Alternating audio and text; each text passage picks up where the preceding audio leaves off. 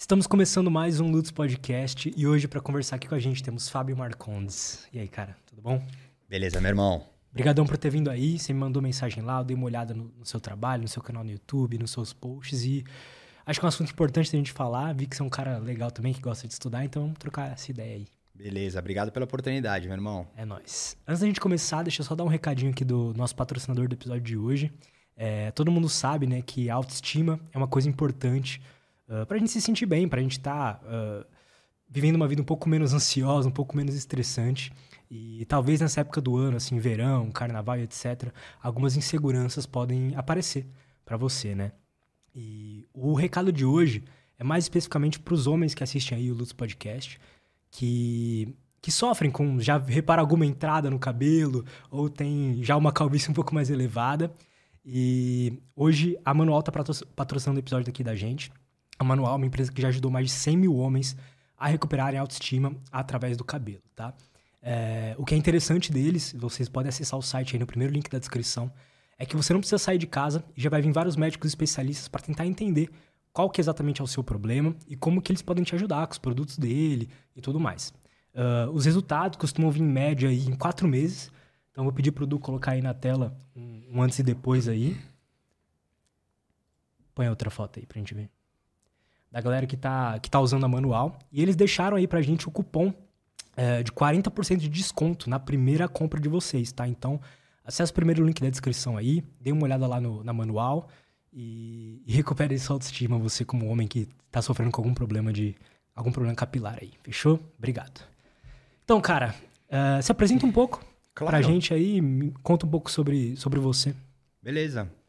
Bom, eu tava pensando, né, o que, que eu vou dizer sobre mim e até interessante, assim, porque, poxa, a minha temática né, de apresentação hoje na mídia, entre aspas, ela vem através da dependência química.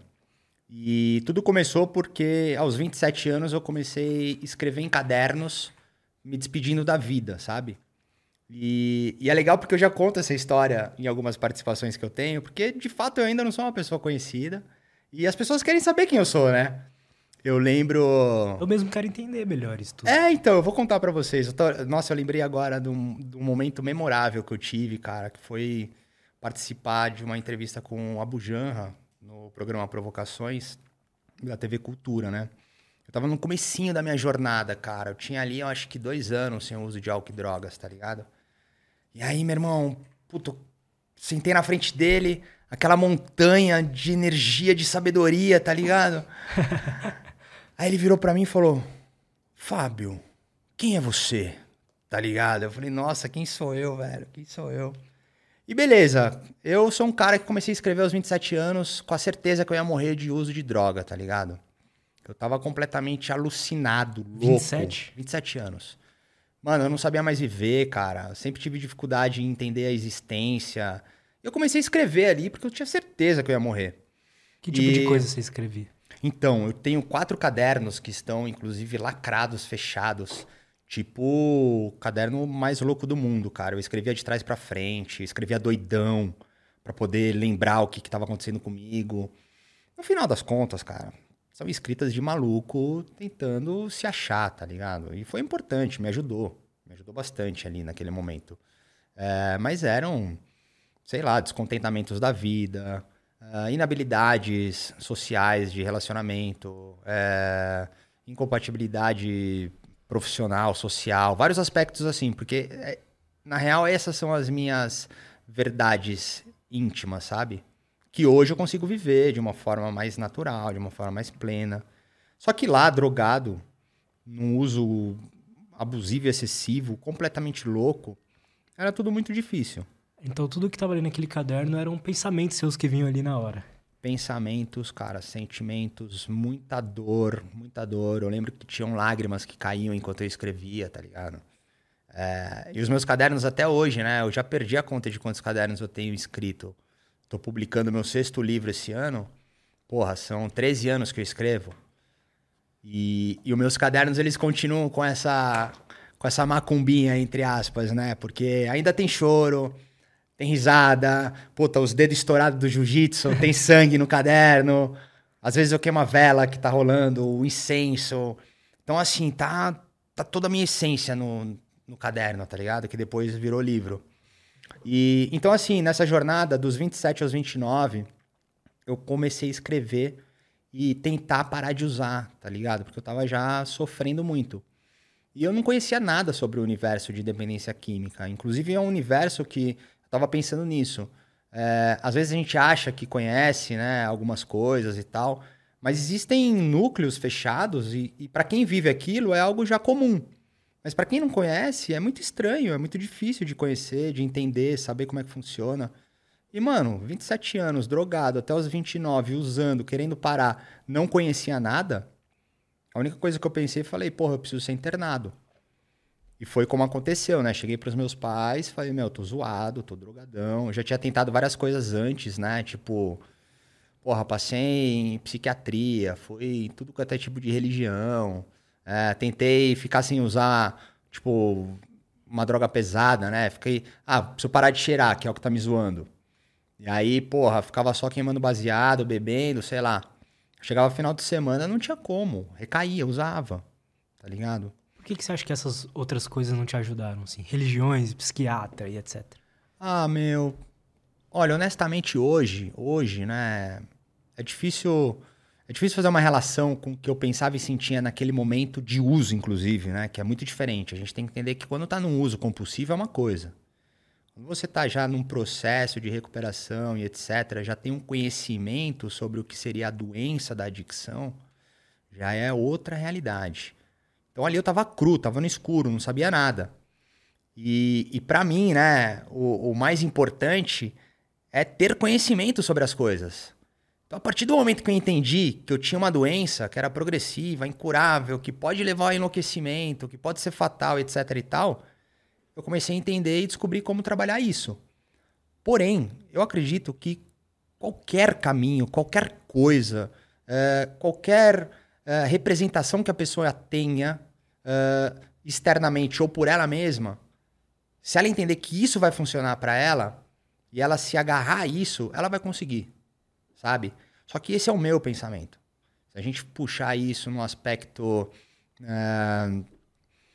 medicinal, científico, as questões clínicas, os protocolos, os diagnósticos, enfim, todas essas realidades uh, que são mais ortodoxas, mais engessadas, até mesmo os grupos terapêuticos, comunidades terapêuticas, enfim, tem um cuidado, um, é muito é um, é um ambiente de proteção muito engessado, é, assim? porque são, são meios e maneiras é, muito bem estabelecidas que, que de fato funcionam, mas que muitas vezes nem todas as pessoas vão se identificar, saca?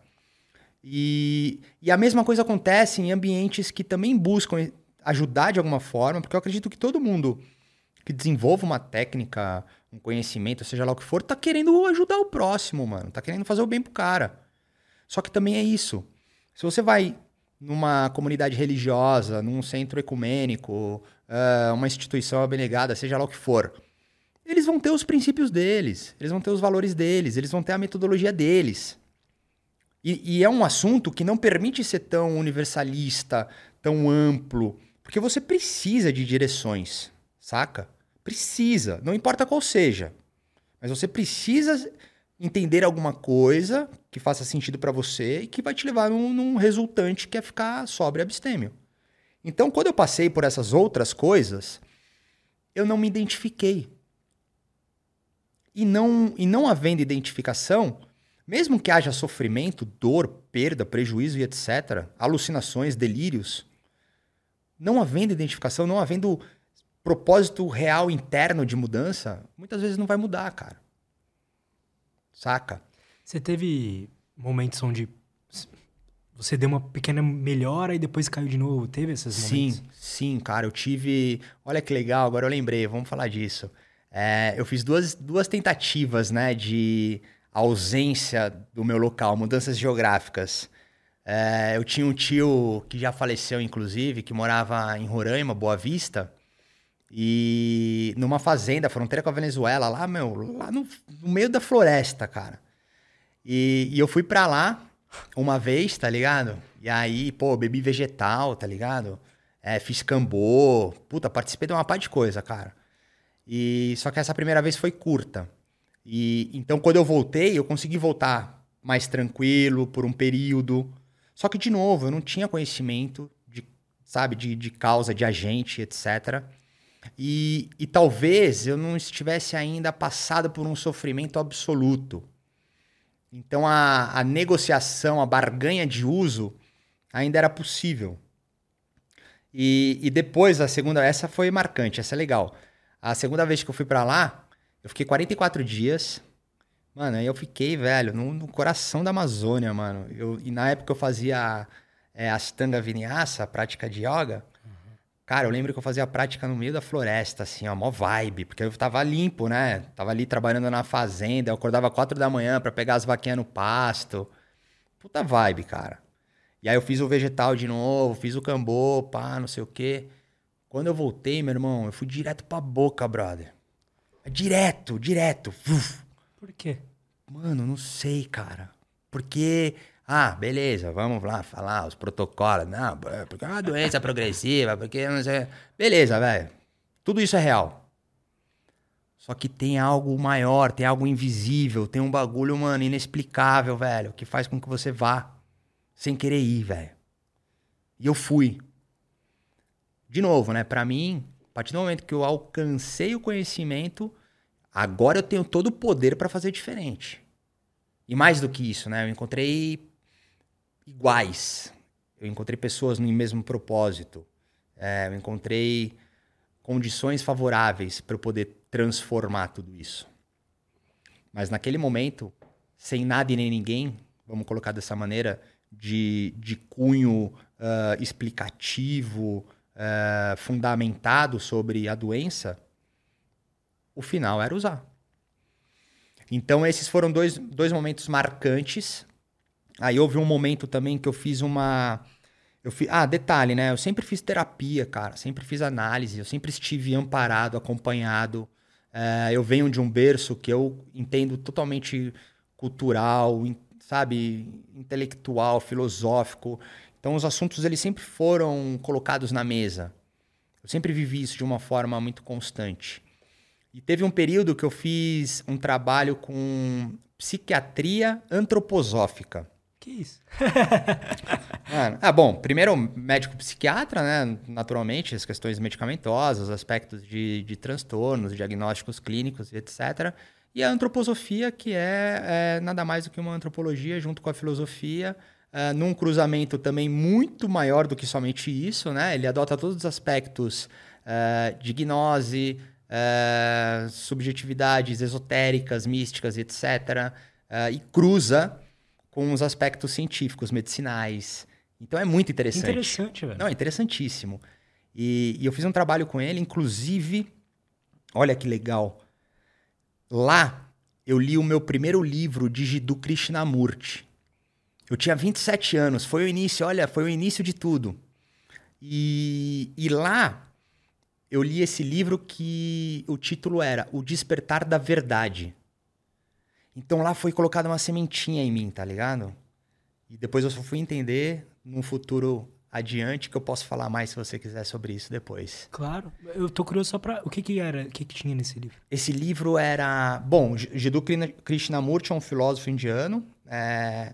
E ele tem uma provocativa de estímulo para que a pessoa viva a compreensão e não o entendimento ele força muito a compreensão da palavra. Então você precisa aplicar a palavra corretamente, você precisa entender o que está acontecendo, você precisa conhecer os assuntos profundamente, você precisa estar presente no momento. E ele fala uma coisa que hoje eu vivo para mim e, e só faz sentido para a pessoa individualmente, que é o seguinte: você precisa viver a sua verdade. Enquanto você não viver a sua verdade, nada vai valer, nada vai importar. E então assim, eu só fui entender isso hoje. 10 anos sem uso de álcool e drogas, depois de 13 anos que eu iniciei esse processo, hoje isso está consolidado em mim, cara. Hoje isso faz sentido. Hoje eu, hoje eu consigo vibrar com as pessoas que, que têm as suas conquistas, que passam por suas dificuldades. É, eu acredito no bem das pessoas. Eu não tô falando da boca para fora, eu tô falando de verdade verdadeira, tá ligado? Eu acredito mesmo, eu gosto mesmo. Assim como eu sei que eu não, tô, eu não sou uma pessoa que, que vou agradar todos. E eu também não quero agradar todos, Sim. velho. Eu quero que aqueles que se identifiquem comigo esteja comigo. Como eu me identifico com alguém, tá tudo certo. E aí, cara, esse movimento ele nasceu através desse livro. Porque isso também ele engloba um monte de outra coisa, né, cara? É, são vários aspectos aí de, de sabe, de ordem é, filosófica, é, existenciais, é, vivenciais, que vão construindo a personalidade, né? Só que nasceu lá. Eu só percebi isso agora falando com você, cara. Olha que legal. Interessante, cara. E nesse período, né, pra gente poder continuar com a pergunta que você falou sobre os períodos é, sem uso, eu comecei a fazer uso de medicamento pela primeira vez na minha vida. Era um ansiolítico. E Cara, eu fiquei legal por um tempo, tá ligado? Uns 10, 15, 20 dias no máximo, assim. Que eu só queimava um baseado de vez em quando. E. Mano, chegou um dia, velho. Bateu uma noia, mais uma noia, mais uma noia de usar farinha. Eu peguei todos os remédios, mano, que tinha ainda, porque tinha, eu acho que para três meses. Mano, esmaguei todos, velho. Aí, puta, eu mandei e, mano, eu saí tipo Lula Molusco, assim, ó. Falei, caralho, eu fui direto pra boca, mano. Aí misturei com farinha. Aí a, a desgraça aconteceu, porque eu fiquei usando remédio e cocaína. E voltei a beber, e voltei a usar. E eu fiquei por um período. E aí, obviamente, eu fiz o que todo mundo geralmente faz quando faz isso. Não falei pro médico, né, velho? Aí, aí, só que isso meio que foi zoando mesmo, né? Aí eu cheguei e falei para ele, falou, mano, então para com o remédio. Você vai trabalhar isso aí, esse vício, porque senão vai ser pior tal. Aí eu continuei, fiz um, um período ainda de acompanhamento, mas aí eu larguei mão, porque eu já tava viciadão. Eu fui pra vida me fuder um pouco mais. e depois desse período, como, como é que foi? Você se fudeu um pouco mais? Me fudi um pouco mais, passei algumas dificuldades, cara, de vício, né? É, aí começam as perdas reais, o sofrimento real. É, desde criança eu tenho uma sensibilidade com a vida muito forte, sabe? Uma mente muito fértil. Uh, e até por causa de fato da estrutura ser, uh, sei lá, é, de muitas conversas filosóficas e etc., os estímulos em casa eles sempre foram muito provocativos ao conhecimento, tá ligado? Então a minha sensibilidade ela era sempre rebatida no aspecto de concretização sobre ser real ou não ser real, uma possível mediunidade, é, ou uma mente muito fértil. E essas coisas elas sempre foram perturbadoras para mim, sabe? Sempre, sempre me, me desvirtuou assim. E cara, eu tô, eu tô lembrando, é que eu tô lembrando aqui de, de algumas passagens que que foram muito marcantes, assim, e assustadoras, tá ligado? Do tipo, porra, será que eu vi um espírito de verdade quando era criança? Ou será que era a minha mente, a força da imaginação? o que, que você acha? Ah, eu acho que quando eu comecei a usar droga, tudo isso anestesiou. Quando Foi... que você começou? 14 anos. Foi o. Foi o meu foi o meu remédio, né? Eu costumo falar isso, cara. Foi o remédio de anestesiar essa dificuldade. Porque assim, para poder ligar, né, o que a gente tava falando. No finalzinho, cara, desse momento de, de uso, eu voltei a ter todas essas coisas, cara. Todas as dificuldades de delírio. Então foi. É uma dor que não são todas as pessoas que passam por isso, mas muitas pessoas chegam em algo muito parecido disso, tá ligado? Então puta, um isolamento no quarto ou qualquer lugar ali, com, sentindo coisas negativas, tá ligado? Eu acho que eu te entendo. que, tipo, que tipo de delírio, assim? Como é que é? Você consegue então, explicar isso em palavras? É consigo. É não, eu consigo. Na verdade, eu consigo explicar muito bem tudo isso, sabe? Porque eu, eu fui provocado a estudar todas essas coisas. Então, assim, fazendo uma associação pra gente poder deixar um pouco mais dinâmico, se liga nessa. Quando criança, eu sentia as paradas uma mente fértil, beleza? Ah, porra, será que eu vi um espírito e não vi? Porra, posso ter visto, cara. Não dá para entender o mistério da existência. Mas eu transformei como um jogo de visão e, pô, tá tudo bem, aconteceu e passou. Final das contas, cara, depois eu comecei a ficar limpo, fazer uma série de coisas. Tive uma participação uh, de um aspecto espiritual, sabático profundo. Cara, hoje, com certeza eu não sei tudo. Vou morrer sem saber. Mas, mano, hoje eu sei coisa pra caralho, brother, de aspecto espiritual, místico, esotérico, alquímico e o caralho. Versus todas as questões científicas, uh, agnósticas, uh, céticas, enfim. Então eu vou cruzando tudo isso. Então, para concluir, o que eu entendo disso tudo é: de fato, eu tenho uma mente muito fértil até hoje, cara. E ela é tão forte que ela pode fazer com que eu sinta as coisas sem mesmo, sem mesmo elas acontecerem. Ela, ela induz a, a, a, o fato, a verdade, e eu sinto como se tivesse acontecido. Ah, vamos entrar num quadro aí psiquiátrico. Porra, é um possível delírio, uma possível esquizofrenia. O cara é, é doidão, paranoico. Pode ser também, velho. Porra, se eu passar, acho que num psiquiatra, eu vou ser diagnosticado com tudo que existe, cara. Borderline, bipolar, esquizofrênico. Porra, mas eu descobri maneira de lidar com isso, cara. E talvez nem seja nesse espectro realmente diagnosticado. Porque eu acredito que todas as pessoas têm isso, mas em, em níveis diferentes. E algumas não dão tanta importância para isso. O meu problema é que eu dou importância para isso. Eu vivo as coisas de forma muito intensa, sou muito sensível, muito emotivo, muito profundo. Então, um episódio desse, ele vem comigo. Quando entrou a droga para a gente fazer uma associação, essas coisas elas foram silenciadas. Ou quando eu usava LSD, microponto, gota, cogumelo, esses alucinógenos psicodélicos, etc. Puta que pariu. Aí abria, mano, a janela da, da estratosfera, brother. Eu ultrapassava o cosmos. E tinha tudo isso. E morria de medo, velho. Morria de medo. Eu vivi déjà vu por causa de LSD por mais de um mês, mano. É. Como assim? Ah, eu vou explicar. É, a minha hipersensibilidade, a minha mente fértil, vamos deixar aqui uma qualidade subjetiva espiritual, a minha possível mediunidade, por que não? É, fez com que, então, ao usar um LSD de propriedade altamente alucinante, é, aguçasse todos esses meus, essas minhas propriedades. E, e ali, então, eu, eu habitei por um espaço é, totalmente delirante, totalmente alucinado. É, por ter esse condicionamento disciplinado, prático, comportamental, cognitivo, é, severo e etc., de resgatar a sanidade, a lucidez, a serenidade, a razão, o concreto. Mano, eu ficava ali, ó, nesses dois espaços. Então, a sensação de déjà vu que muitas pessoas têm, uh, e é normal, até o filme Matrix retrata isso de uma forma dramatizada. É... Cara, imagina que eu tinha isso a cada dois, três minutos.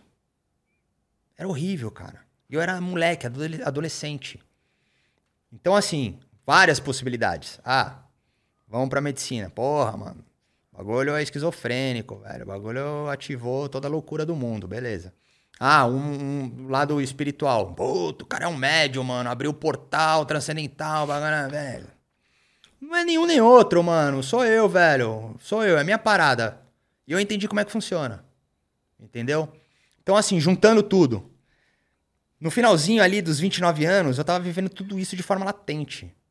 Completamente alucinado, delirando, em paranoia.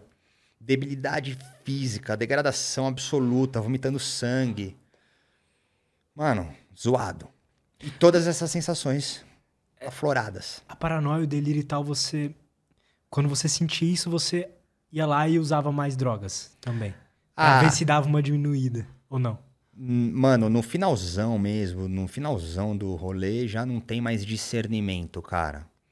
Já não tem mais separação entre, puta, eu vou usar pra tirar, ou eu vou usar pra ter. Você só usa, brother. Você só usa, mano. E você usa em desespero e não quer usar. Então, e aí é muito louco, porque você. É difícil de entender. Eu começo a entender que para quem é de fora realmente é muito difícil de entender. E quem é de dentro se identifica na hora. Puta que pariu, eu sei, mano, eu já vivi isso, caralho, velho. Puta, é foda, mano. É como se, aí me corrija se eu estiver errado. Manda. Tinha o eu, você lá mais profundo falando, não, eu não quero usar isso. Mas por algum motivo biológico mesmo, ou sei lá o que, simplesmente usava. Você falou, não, não quero, não quero, mas o comportamento acontecia. Sim. Sim. É, hoje, né? É que a gente tá aí transitando entre os tempos, né, na conversa. E é muito diferente de quando eu usava.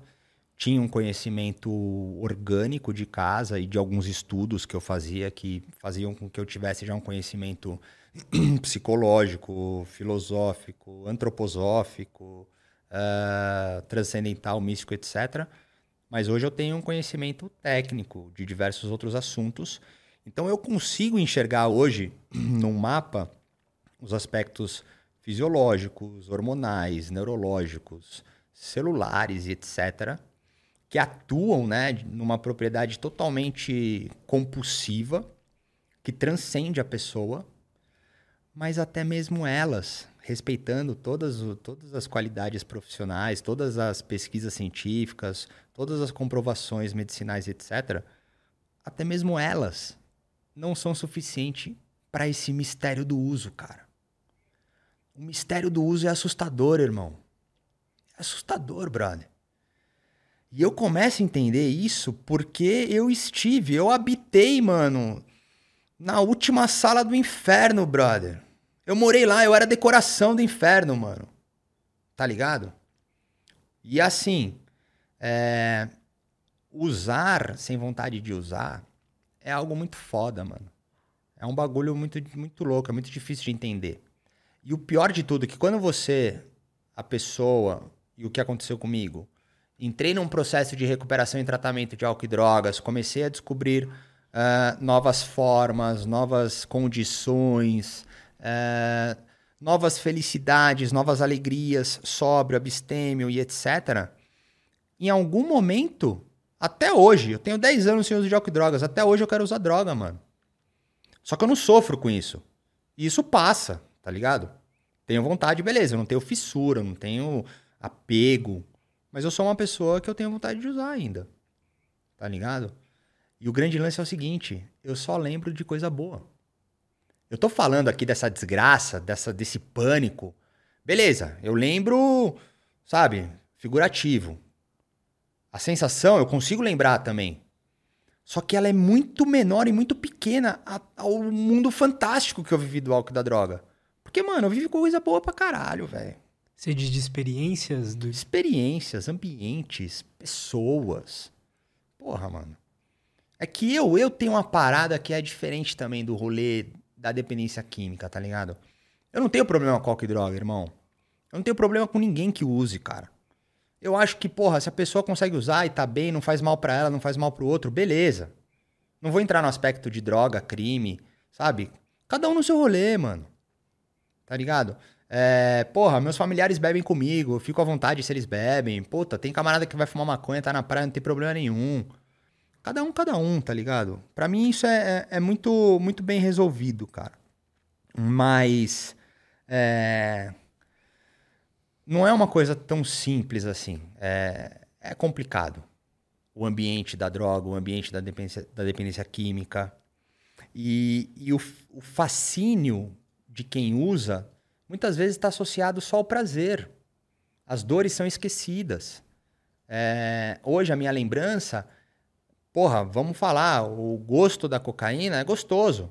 Mano, no final, naquele desespero, velho, eu não conseguia nem cheirar cocaína porque o nariz estava entupido, eu tinha que comer. Então, assim, é uma degradação, velho. É um, o bagulho é zoado, brother. Tá ligado? Então, o, o, núcleo pequeno do fundo de poço é muito triste, muito zoado. E a gente tá falando isso só no aspecto de uso, né? Pô, tem pessoas que enlouquecem de verdade, irmão. Tem pessoas que têm realmente uma probabilidade de ah, esquizofrenia e ficam. Tá ligado, velho? Porra, se suicidam, brother. Se prostituem, mano. Então, assim, é. E eu vejo que tem de fato, pouco conhecimento no assunto. Porque o conhecimento que tem. Eu não tô me colocando aqui para trazer o conhecimento. Eu tra tô trazendo a minha experiência, tá ligado? Minha experiência, de novo, para quem se identificar comigo, beleza. Mas você é um cara que estuda assuntos, né? Ah, eu estudo e eu tenho. Eu tenho paixão, mano, pela pessoa, velho. Eu tenho paixão pelo que ela passa, brother. Quem me procura há 10 anos, desde que eu comecei a publicar meus livros, muitas pessoas me procuram. Eu tive participações na mídia que fizeram com que pessoas me procurassem. Não tem uma que eu deixo falando, cara. E eu falo até, for, até onde for suficiente. Atendo quando eu posso, falo como eu posso, indico, falo, venho, pá, não sei o quê. Então, assim, é muito sério. Então, eu tenho esse envolvimento. Mas, infelizmente, tem um tabu, né? Tem um. É, tem uma falta de, de informação mais humanizada, talvez, ou mais natural. Porque o que a gente encontra é, porra, algo super ortodoxo, mano. Um protocolo. Protocolo, super médico, super psicológico, pá, não sei o quê. Que não tô dizendo que não funcione. É legal, é, é importantíssimo. Eu, eu faço parte dessas pessoas como paciente, tá ligado? Eu acredito, eu acredito em todo profissional direito, todo profissional sério, todo profissional que exerce com amor o seu ofício mas muitas vezes a linguagem ela chega de uma maneira que não vai atingir uma pessoa que realmente, sabe, tá fechada. A minha mensagem chega em quem tá fechado, velho. Quem... O que que você atribui isso? Por que que chega nessas... Por que que você consegue? Qual a diferença de, tipo, o jeito que você fala e o, e o cara do protocolo? Tá. É... Só um parênteses, né? Sem ser esse protocolado aqui, Aí tem o institucionalizado, que é uma pessoa que passou por clínica, por internações, aí faz um curso técnico e começa a atender, que é legal também. Funciona. Eu acho que tudo funciona. Até mesmo terapias holísticas, esotéricas e etc. Tudo funciona, como eu falei um pouco antes. E a minha qualidade de, de empatia, cara, talvez seja o seguinte: de novo, com certeza não é todo mundo que se identifica comigo, mano. Deve ter gente que olha para mim e fala: Puta, esse cara é um bosta, velho. Um merda. Não sabe o que tá falando. Drogado, playboy, escroto. Sabe porra nenhuma. Beleza, mano. Tá tudo bem, velho. Não tem problema. Só que eu chego, mano. Eu vou explicar da seguinte maneira. Eu escrevo, como eu falei para vocês, com toda essa intensidade. Eu escrevo sobre o sentimento e o pensamento, irmão. Pela temática da drogadição. Eu escrevo com o meu oculto para o oculto do outro. Eu permito, de forma subjetiva, pedindo licença aqui aos aspectos céticos, manifestações de poder maior em cima de mim. Eu me apresento como tal, velho. Eu tô pronto, mano. Eu tô pra essa porra, velho. Tá ligado? Eu acredito. Eu faço tudo que eu posso. Então, quando eu tô, quando o cara escuta, de novo, não vai ser todo mundo que vai escutar. Só que quem escuta e tá ali, se identifica e fala, mano, esse maluco entendeu a fita. Aí ele chega em mim e fala, caralho, velho, você me respondeu? Lógico que eu vou responder, mano. Porra. Aí eu troco ideia com o cara, fala, mano, é isso. Então eu não sei, cara. É uma. Talvez hoje, depois de 10 anos que eu comecei o meu trabalho de forma é, totalmente romantizada, despretensiosa, com a certeza que eu ia morrer ainda. Eu publiquei meu primeiro livro achando que eu ia morrer, eu escrevi coisas horríveis nele. Eu me relato lá de forma totalmente escrota, porque eu achei que fosse morrer. E não morri.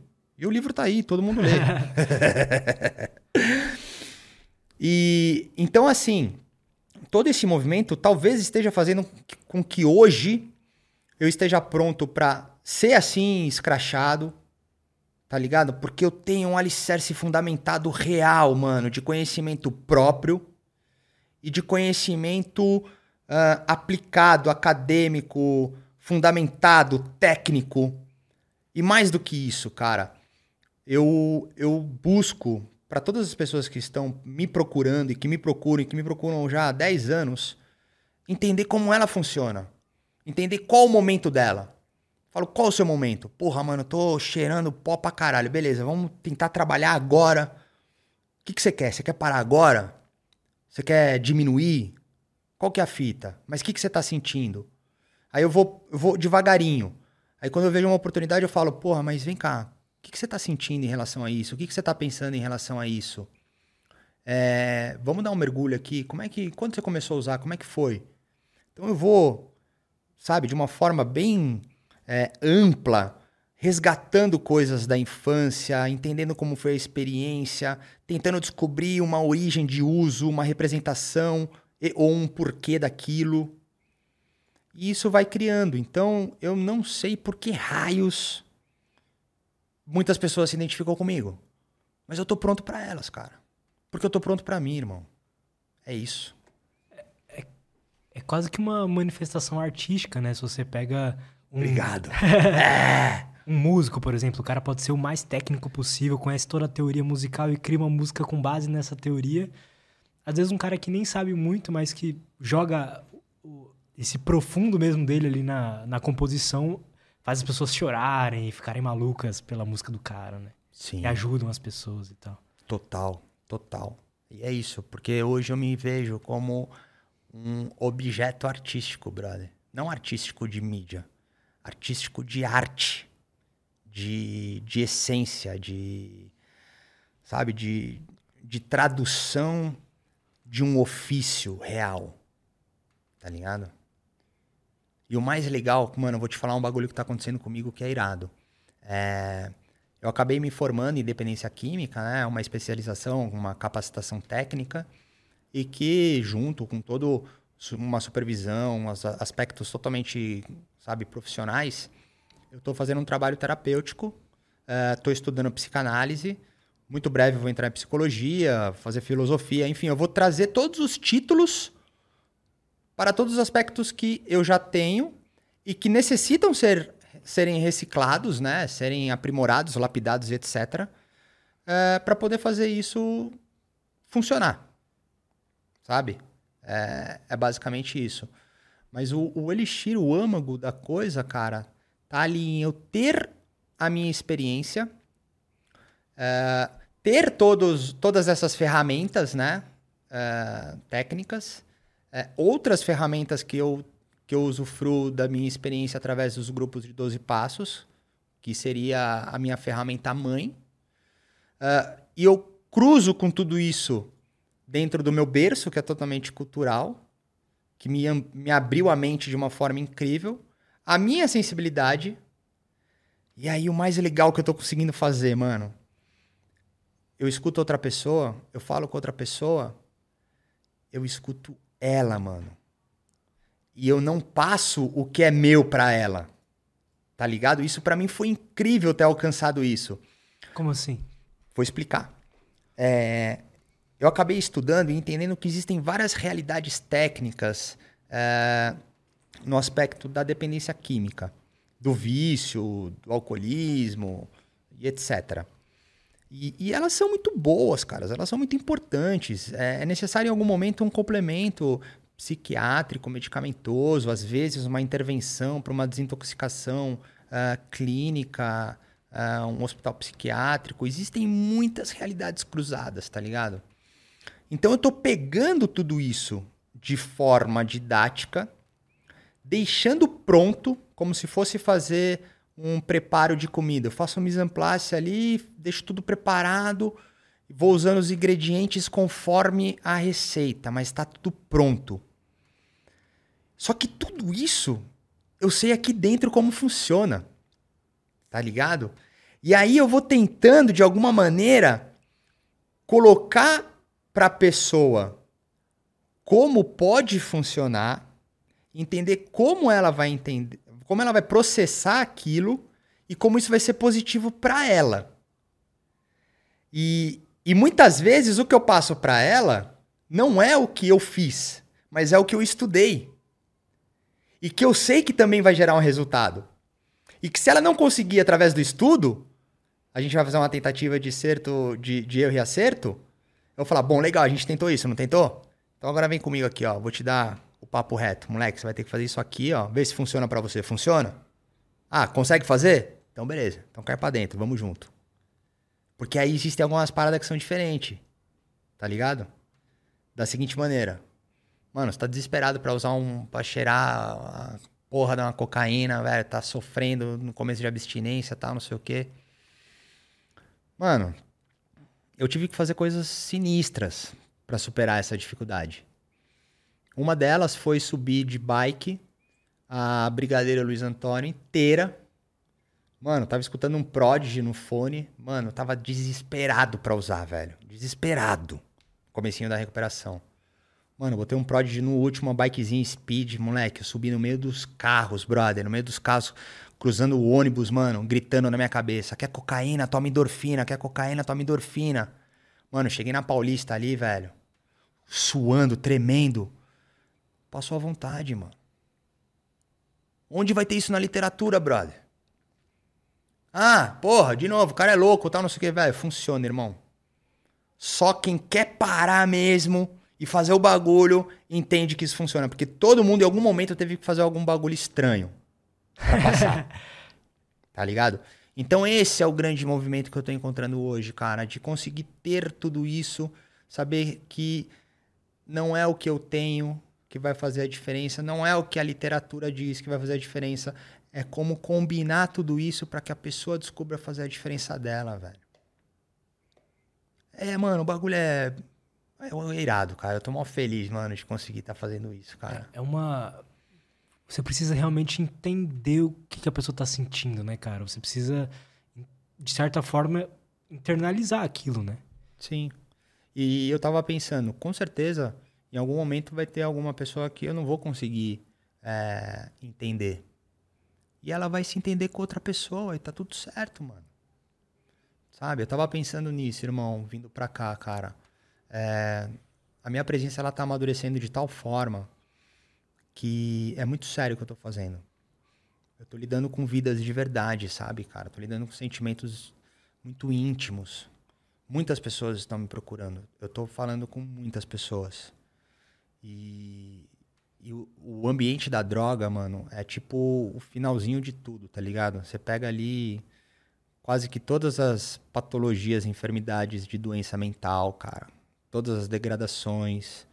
É, você vê.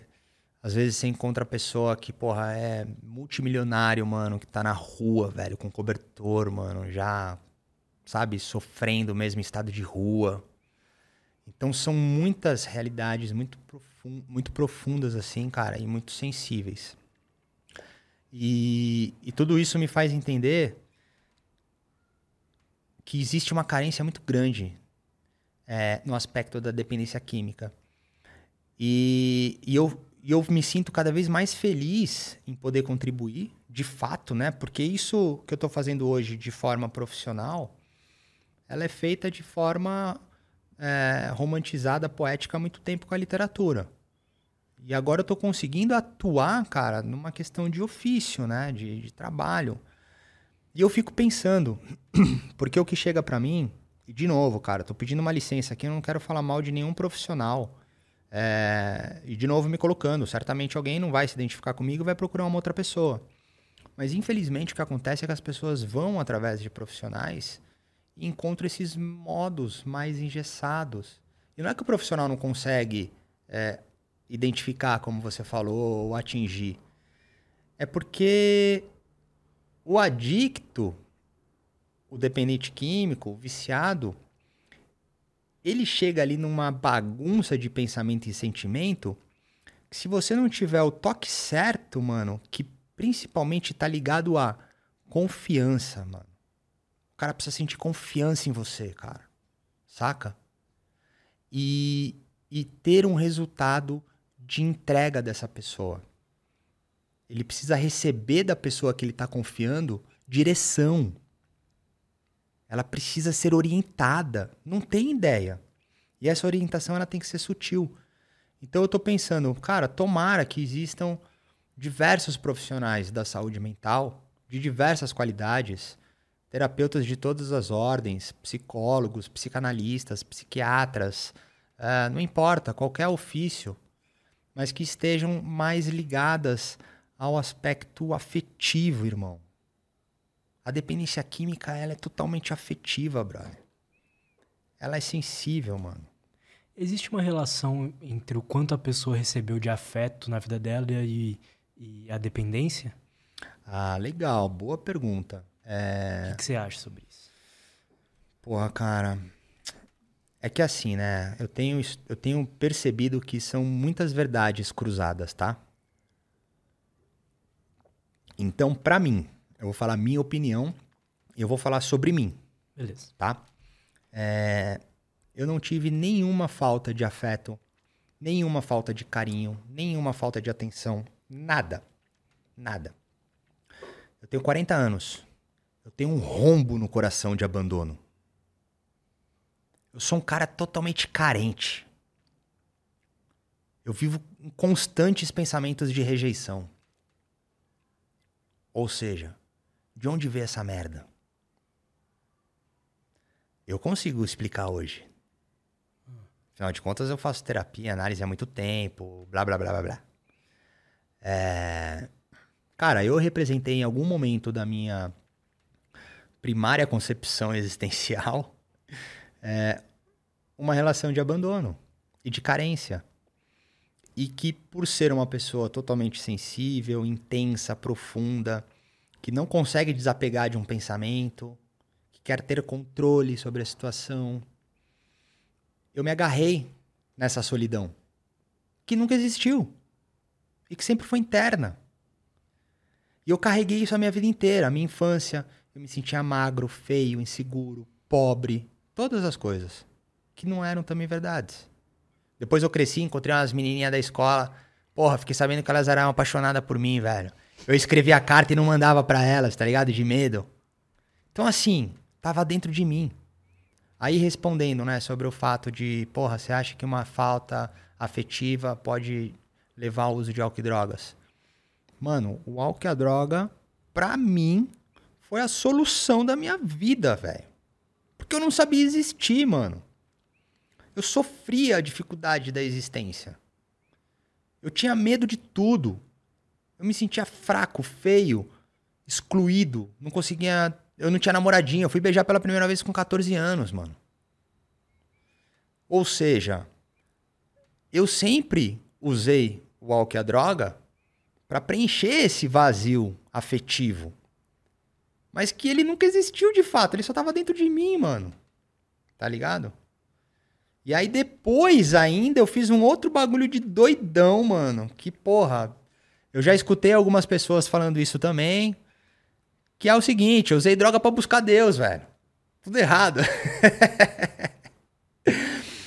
então aumentaram todas as minhas sensibilidades, todas as minhas percepções. Nossa, foram abertas portas e blá blá blá. É, tem pessoas que falam que. Não sei se tem pesquisa sobre isso, não vou. Não sei mesmo. Mas tem pessoas que falam que, sei lá, usam ayahuasca da vida e tá liberto, né, da dependência. É. Cara, eu sou hoje. Eu não acho que é para todo mundo, não, essa porra. Não, e aí entra um outro aspecto muito perigoso, né, mano? É... A relação do, do vício, da dependência, ela tem vários fatores reais que são predisposição, mano, biológica, genética, herança familiar, tá ligado? Essas são reais, mano, são suas. É DNA, brother. Aí entra os outros aspectos, sociais, familiares e etc. Né? Mas, então assim, porra, eu bebi vegetal. É que a ayahuasca é o popular, eu bebi oasca, que é específico, mas é a chacrona e o mariri, é a mesma coisa. É... Meu irmão, na moral, com o maior respeito, com maior licença, isso tá nos meus livros, eu já falei isso. Mano, é um estimulante, é um subterfúgio, é algo que, que faz com que abra uma percepção e uma, sabe, uma sensação uh, diferente do 3D, vai, vamos colocar assim. O LSD faz isso também, mano. O cogumelo faz isso também. Tá ligado? O peiote também faz isso. Então, assim, ah, não, mas ali você tá ritualizado e pá, tem cunhos religiosos, espirituais. Legal, tem, mano. Mas se eu tomar um LSD, velho, pra ajoelhar e orar, meditar, eu vou alcançar a mesma coisa. Concordo com você, né? É, vamos lá. Calma, pra não... Porque, mano, o mundo hoje tá sensível, todo mundo é vítima, todo mundo é herói, pá, não sei o quê. Então não é pra entrar em controvérsias quanto a isso, tá? Dá, dá pra entrar no estado assim até só respirando, mano. Ah, mas essa é. Mano, calma, calma. essa é a jornada do herói, irmão. Esse é o segredo que poucos conseguem. Eu não consigo. Eu não consigo. A droga, Sim. ela é um atalho, mano. Perigoso. Entendeu? Eu não descarto a potência da droga. Tanto que hoje nós temos aí tratamentos altamente eficazes, positivos, bons, com psicodélico, mano. Sim. CBD, tratamentos incríveis, fazendo coisas maravilhosas. Porra, mano. Malandro toma 10 remédios, velho, psiquiátrico. Legal, faz bem. Porra, não vai querer fazer uma microdose, mano, de sei lá o que, velho, que pode fazer bem igual? Tudo bem, é uma ciência recente, tá passando por estados, pesquisas clínicas etc. Mas, a gente voltando no aspecto uh, do chá, né, do vegetal, é, a única diferença é que ele veio com uma propriedade de cunho religioso, espiritual. Mas, mano, o LSD começou também numa tentativa, sabe, de alcance transcendental, por exemplo. Agora, o que você falou, para mim, é o elixir da existência, brother. Que é você alcançar esses estados que alcançamos através de meditação, de respiração, mais do que isso, né? De comunhão real com o presente, com o momento. Conseguir estar de fato, sabe? Sentir as coisas de fato, ouvir de fato, olhar, estar. Mano, isso te eleva aos céus. A gente consegue fazer isso. Tem prelúdios rápidos desses momentos. Agora, a prática de uma meditação, a prática de um autoconhecimento, a prática de um, de um estudo profundo sobre você, sobre a sua verdade, te eleva a isso. Só que você vai levar 10, 15, 20, 50 anos para alcançar isso. Se alcançar. Porra, mano. Botou um LSD na boca, você vai ter tudo isso, velho. Só que a hora que começar a fechar a portinha dos cosmos, mano, vem aquela mão do capeta assim, fala, oh, agora você vai ter que me pagar isso, velho. Não para todo mundo também, tô falando no estado mesmo final de uso. O, o LSD, assim, essas drogas mais alucinógenas, elas viciam tanto quanto uma cocaína da vida? Não tem nada a ver? Ah, cara, puta, as propriedades viciativas, entre aspas, das drogas, mano, elas são muito relativas, mas elas existem ali protocoladas. E, porra, é, os níveis de vícios, de, eles também são diferentes, assim, né? Porque, por exemplo, é, seria muito mais viciante uma cocaína do que um LSD. Vamos colocar dessa maneira. Porque, cara, é quase impossível uma pessoa tomar um doce todo dia. Existe, tá ligado? Mas o efeito dela, o efeito do doce, ele, por ser delirante, alucinógeno, etc e tal, ele vai durar por um período diferente, o efeito vai ser diferente. Uh, então a sua resposta, entre aspas, de ressaca vai ser diferente. Então o seu vício também vai ser diferente, porque você não vai conseguir tomar um doce inteiro todo dia. Tá uhum. ligado? Se fizer isso, mano, você vai atravessar o espelho e morar do outro lado para sempre. Você não vê um cara, tipo, na Caracolândia, ou enfim, um cara assim, muito viciado em uma droga assim, né? Ah, é. Você vê sempre é, é pó, é crack, enfim. Mas tem. É que geralmente é difícil ter. Ah, puta, eu sou viciado em LSD. Legal, pode existir. Mas o cara deve queimar a ganja também, deve beber, tá ligado? Existem umas coisas assim. Agora, fazendo uma comparação LSD e cocaína. Cocaína você cheira todo dia. Cocaína você cheira todo dia. Você fica, velho, você fica ligado. Você fica atento. Porra, você transa pra caralho. Você vai ficar super divertido. Uh, porra, trabalha pra cacete. Legal, velho. Esses são os estímulos iniciais. Depois você não transa mais. Depois você não quer mais conversar. Depois começa, mano, fala, caralho, velho, essa luz tá piscando porque aconteceu alguma coisa comigo, velho. Começa a dar umas paranoias do nada, velho. Maluca. Então, assim, aí beleza, você fala, porra, mano, parar de tomar doce, velho. Você consegue. Aí você fala, puta, eu vou parar de cheirar. Você não consegue.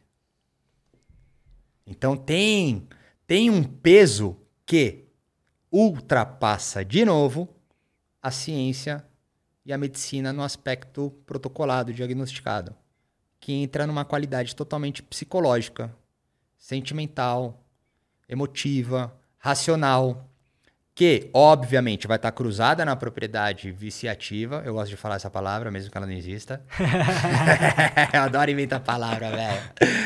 E, lógico, lógico, mano, o corpo, a, a dificuldade neurológica, hormonal, celular, biológica, fisiológica na, na questão da cocaína vai ser brutal versus do LSD. Também vai existir, mas vai ser menor, tá ligado? Fora Igual... que tem pessoas que viciam em cassino, né? Tipo, em comportamentos, em pornografia, Mano, enfim. vícios não ligados a álcool e droga, velho. Como é foda, mano. Eu não fazia ideia. Não fazia ideia, cara. Agora que eu tô estudando, que eu tô conversando com pessoas de diversas ordens de vício, mano, é triste, difícil igual, velho. Imagino. Puta que pariu, velho. Vício em jogo, que é um bagulho antigo, né? A gente escuta às vezes numa roda de casa, de família, sei lá, porra, mas o, o tio fulano era viciado em jogo, perdeu toda a fortuna. Casa. É. Mano, hoje tem uma molecada viciada em jogo, brother. Digital, mano, com aposta. Fazendo igual, velho. E sofrendo igual, mano. E tendo dificuldade igual, cara. E essas pessoas estão me procurando e a gente conversa e eu falo, mano, eu sofri a mesma coisa, só que com a droga, velho. Porque aí não tem, eu gosto de falar, mano, eu insisto muito nisso hoje. O álcool e a droga, o vício, é uma pontinha no iceberg de um colossal de sentimento e pensamento. Tirou a pontinha, fica igual todo mundo, irmão. Exceto a predisposição a vício, a qualidade compulsiva, obsessiva, egocêntrica, blá blá blá. São outros aspectos que compõem a, a qualidade do, do viciado, né? Vamos colocar assim. Então, assim, essas pessoas viciadas em jogos, pessoa viciada em pornografia, mano, existem vícios de diversas naturezas, cara. Só que é o que eu sempre falo, né? Pô, beleza, você tá viciado em pornografia, você tá viciado em jogo, é, você é viciado em compra, você é viciado em comida, sei lá, qualquer merda assim. Beleza, velho, você vai ter dificuldade, você vai sofrer igual. Você tá tentando preencher alguma coisa, você tá tentando se sentir parte de alguma coisa, porque aí entram em aspectos muito múltiplos, né? Que faz parte de todo ser humano, cara. Que é a sensação de pertencimento, que é o reconhecimento uh, de si com um todo.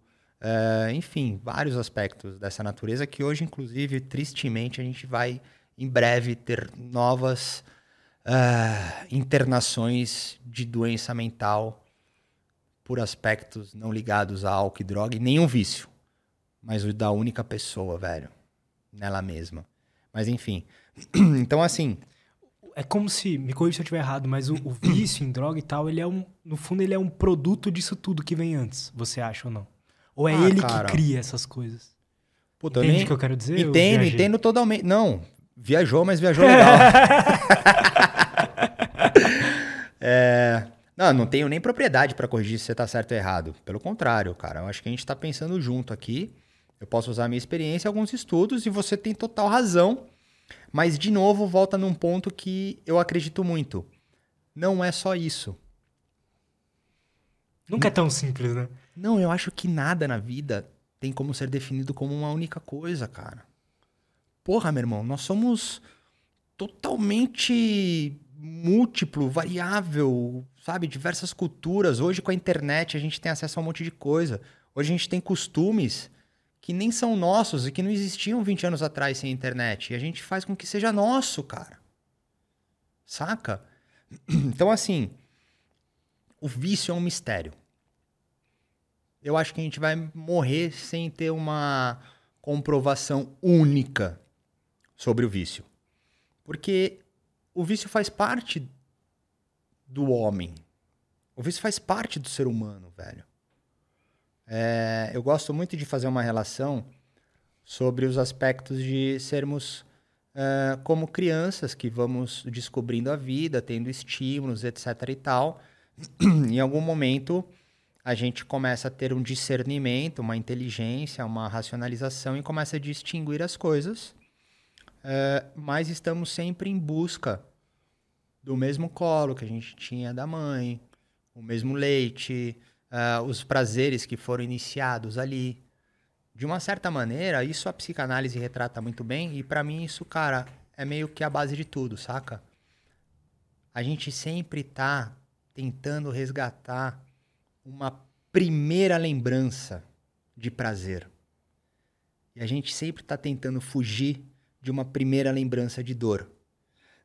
Então nos tornamos viciados nessa busca e nessa fuga. E elas serão representadas de diversas maneiras, de diversas formas. Saca? Claro, uma pessoa que tem uma, uma faculdade real diagnosticada com doença mental, que vive distúrbios reais, transtornos reais, uh, uma pessoa que tem neuroses reais, uma personalidade uh, de fato afetada, ela vai ter muito mais dificuldade. Aí entra o vício. Uma pessoa que tem a predisposição ao vício vai usufruir desse objeto para poder lidar com o prazer e o desprazer. Saca? Mas, no fundo, todos passam por isso. Alguns vão virar o PhD na sua área de estudo. O cara vai ser o mais fodido de trampo, vai virar craque de futebol, vai virar campeão olímpico.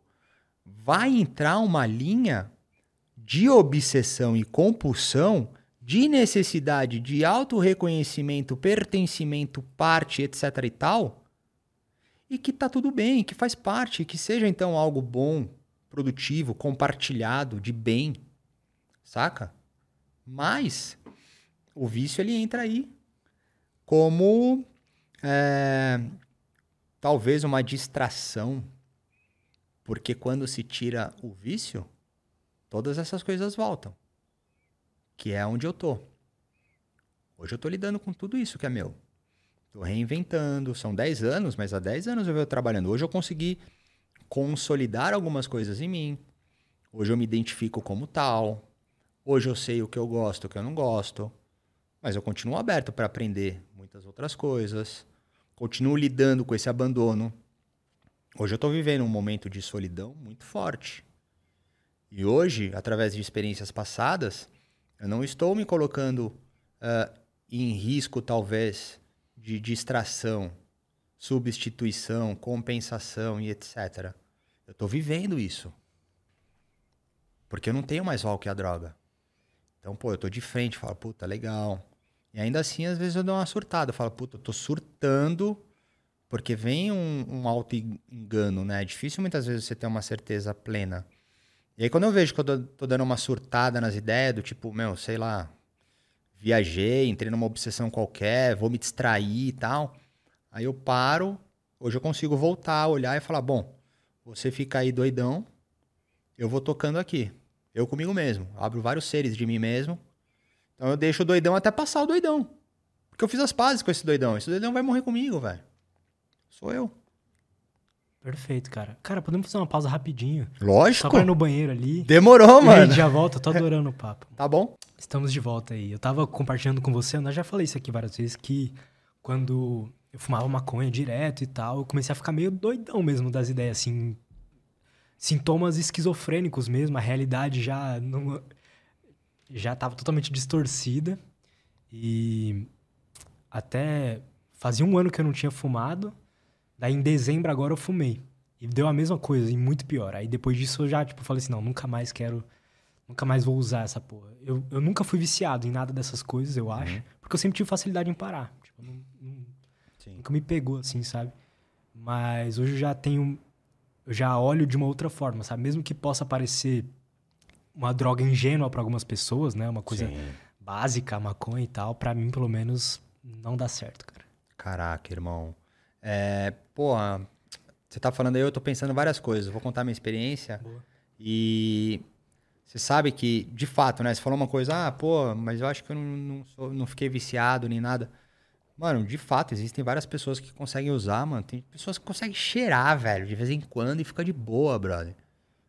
Tem gente que funciona, Nessa época eu já mano. E, e, tipo, não, não me deu vontade de usar de novo, sabia? É, então. Tem gente que consegue, tem gente que passa a vida inteira usando e tá tudo bem, mano. não faz mal para ela, não faz mal pro outro, enfim, funciona, beleza. Mas a maconha é muito louca, né? Porque, porra, de fato, maconha ela é acessível, relativamente aceita socialmente. Pô, eu tenho estudos avançando aí no aspecto do CBD, é, não no aspecto da, da cannabis, né? Da ganja, da erva, da maconha, do baseado, não isso. Aspecto medicinal. E ainda assim a maconha, pô, ela tá classificada, né? A gente tem ali é, uma série de drogas classificadas como drogas. Cafeína entra, brother, como droga. Total. Tá ligado? Então, assim, tem que ter, tem que ter bom senso, mano. Não dá pra ficar também, tá ligado? Batendo a cabeça porque, ah, é assim ou não é. Mas maconha é droga. Vamos falar que é droga. E realmente, ela é mais natural, as pessoas usam e conseguem ficar de boa. Só que, mano, a maconha ela tem propriedade de possível esquizofrenia, brother.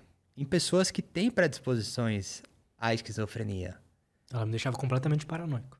Ela pode levar a delírios, alucinações e paranoias. Eu fumei maconha com 14 anos. E aí, mano. Logo no começo. É, eu não sei qual foi sua experiência, mas na minha época, 14 anos, pô, tinha. Acho que era 97, sei lá. É, a gente foi para Maresias com os amigos da escola. E, mano, 14 anos começou tudo na minha vida, velho. Eu beijei, perdi a virgindade, usei droga, bebi, fiz a porra toda, velho.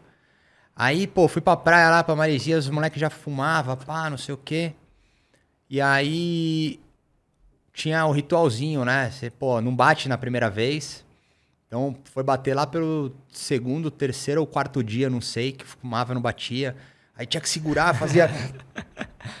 no começo ele. Mano, uma loucura. Moleque, a hora que bateu, meu irmão.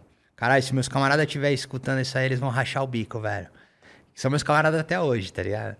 É, mano, eu fiquei maluco. Mas maluco, mano. Maluco de, de novo, aquela sensação do déjà vu. E, mano, os... Mano, eu falei, caralho, eu tô vendo meu avô que morreu passando de avião, que meu avô tinha um avião. Então, assim, eu fiquei completamente maluco. Aí eu comecei a chorar. Falei pro meu, ô, você não é meu amigo, você não cuida de mim. e, e aí eu não fumei mais maconha. Fiquei só bebendo. Bebendo, cheirando lança, pá. Essas paradas aí. Lança eu era viciado, adorava, mano.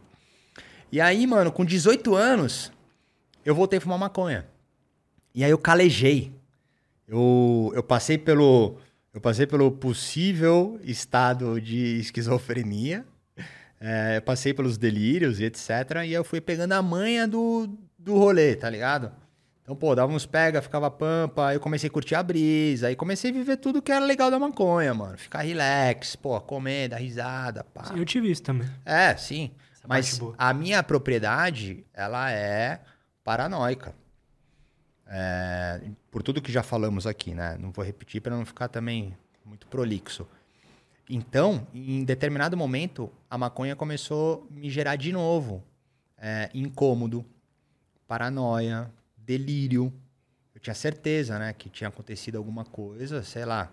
Na época eu me relacionava, mano, e eu era, eu era muito ciumento quando eu era novo, tá ligado? Inclusive, porra, foi uma das paradas que eu consegui trabalhar em mim e mudar porque me fazia mal. Eu nunca curti, tá ligado? E na época eu era psicão, mano, jiu-jitsu, bagulho, anabolizante, pá, não sei o quê, mano, anos 2000, velho, que o pau comia ainda, velho. E aí, mano, eu não sei porquê, velho, eu achei que ela tava falando com o ex dela na night, pá, mano, eu fiquei na noia, mano, e não, nada, nada que dizia funcionava. Tava chapado de maconha, mano, viajando, delirando, brother. Tá ligado? Então é foda, mano. E aí que entrou o pó, né, mano? Quando, nossa, quando chegou a cocaína, velho. Psh, resolveu tudo, mano. Porque estimula, né? E te deixa num estado que. Você não vai. Você não vai ficar. A sua realidade não vai ficar totalmente distorcida, né? Ou vai? Com a farinha? É. Não, no começo ela fica totalmente coesa, assertiva. Ixi, o bagulho é mil grau, mano. Você fica. O começo da cocaína é irado.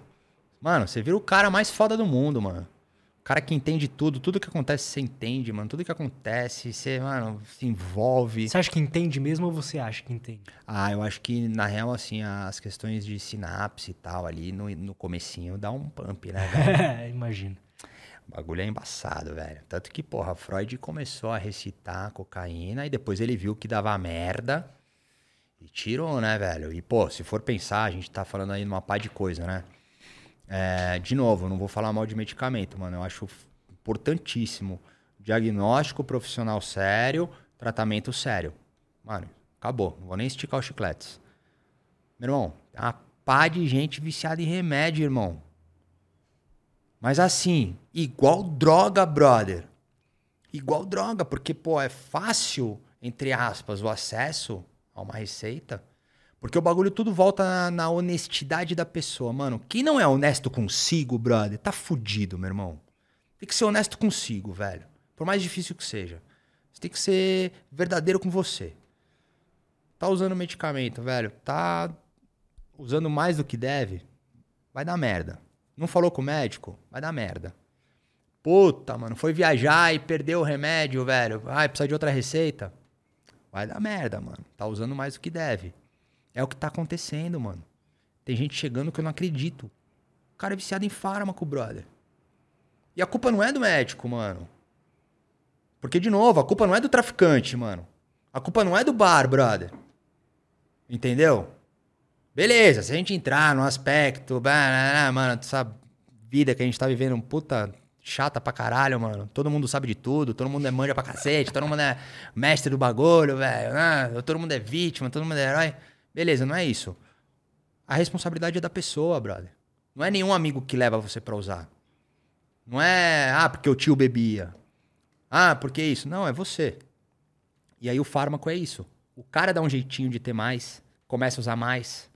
Aí pega uma receitinha com o amigo que é não sei o quê e vai e tá totalmente viciado. Eu tô falando isso pelo seguinte: as tentativas, as experiências, as inserções, é, os avanços da medicina, da ciência, etc., elas partem muitas vezes de droga, mano. Sim. Os remédios que a gente tem são participações de droga, mano.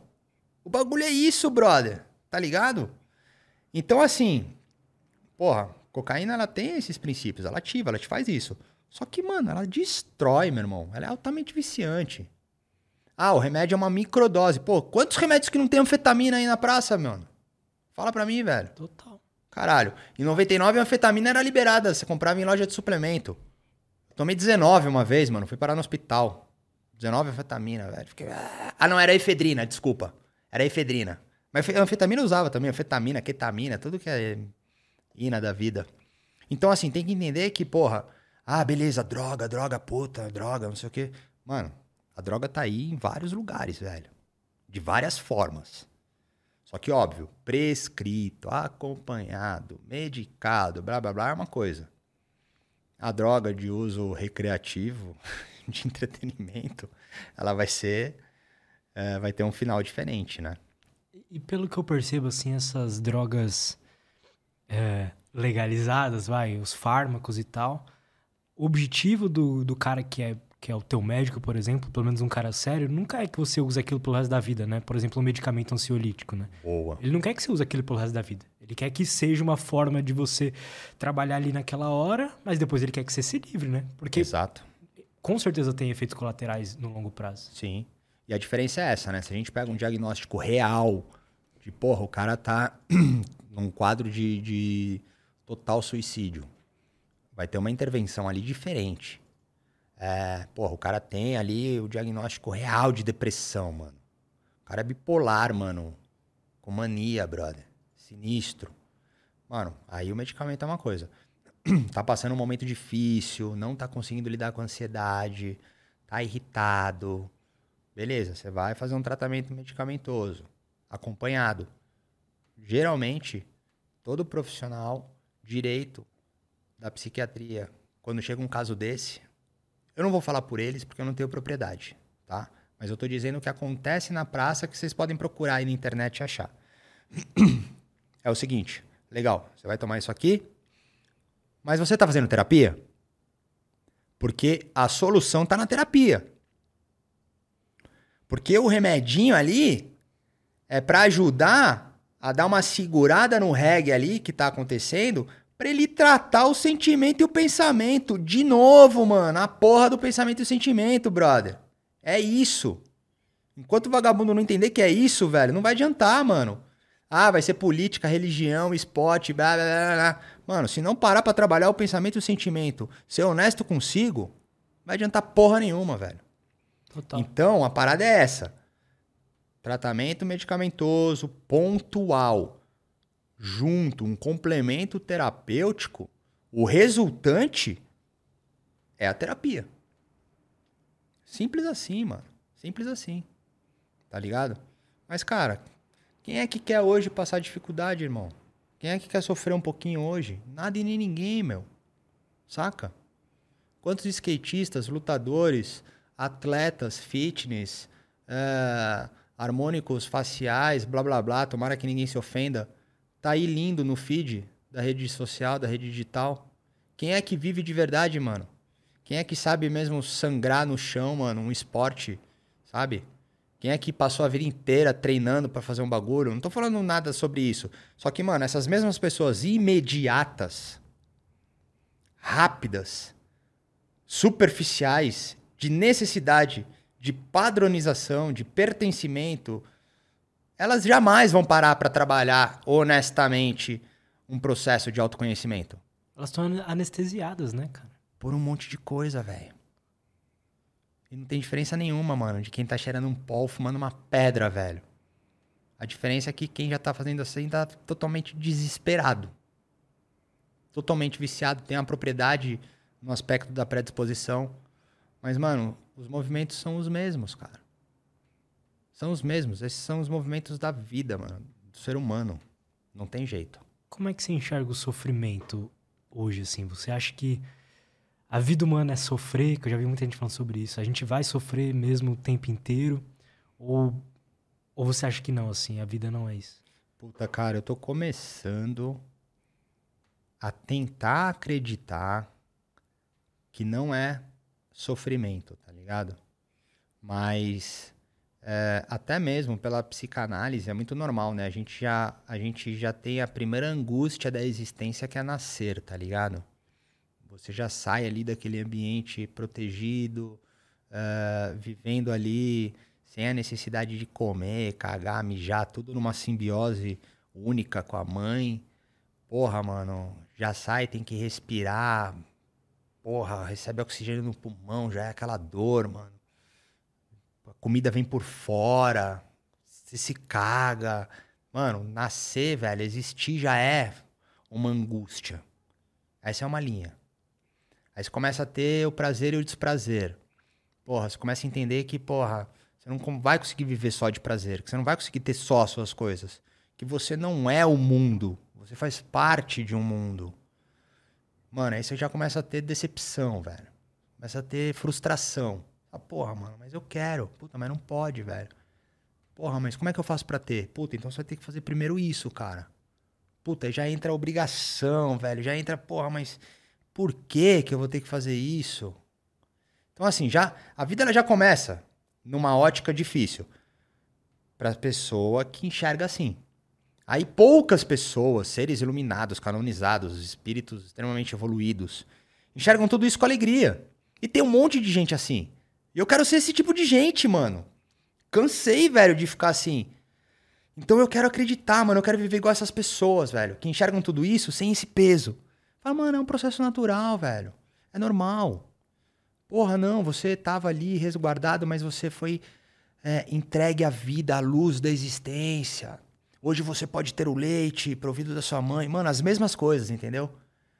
Porra, mas eu tô tendo um prazer, como é que você vai. Sim, mas olha que legal, cara. Você vai aprender a executar tal tarefa para você ter essa conquista, mano. Aí você vai ter uma recompensa plena por você mesmo. Ou seja, são prismas, brother.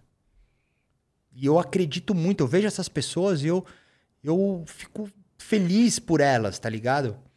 E eu tô me identificando por elas, mano. Eu tô morando na casa de um camarada meu, tá ligado? E.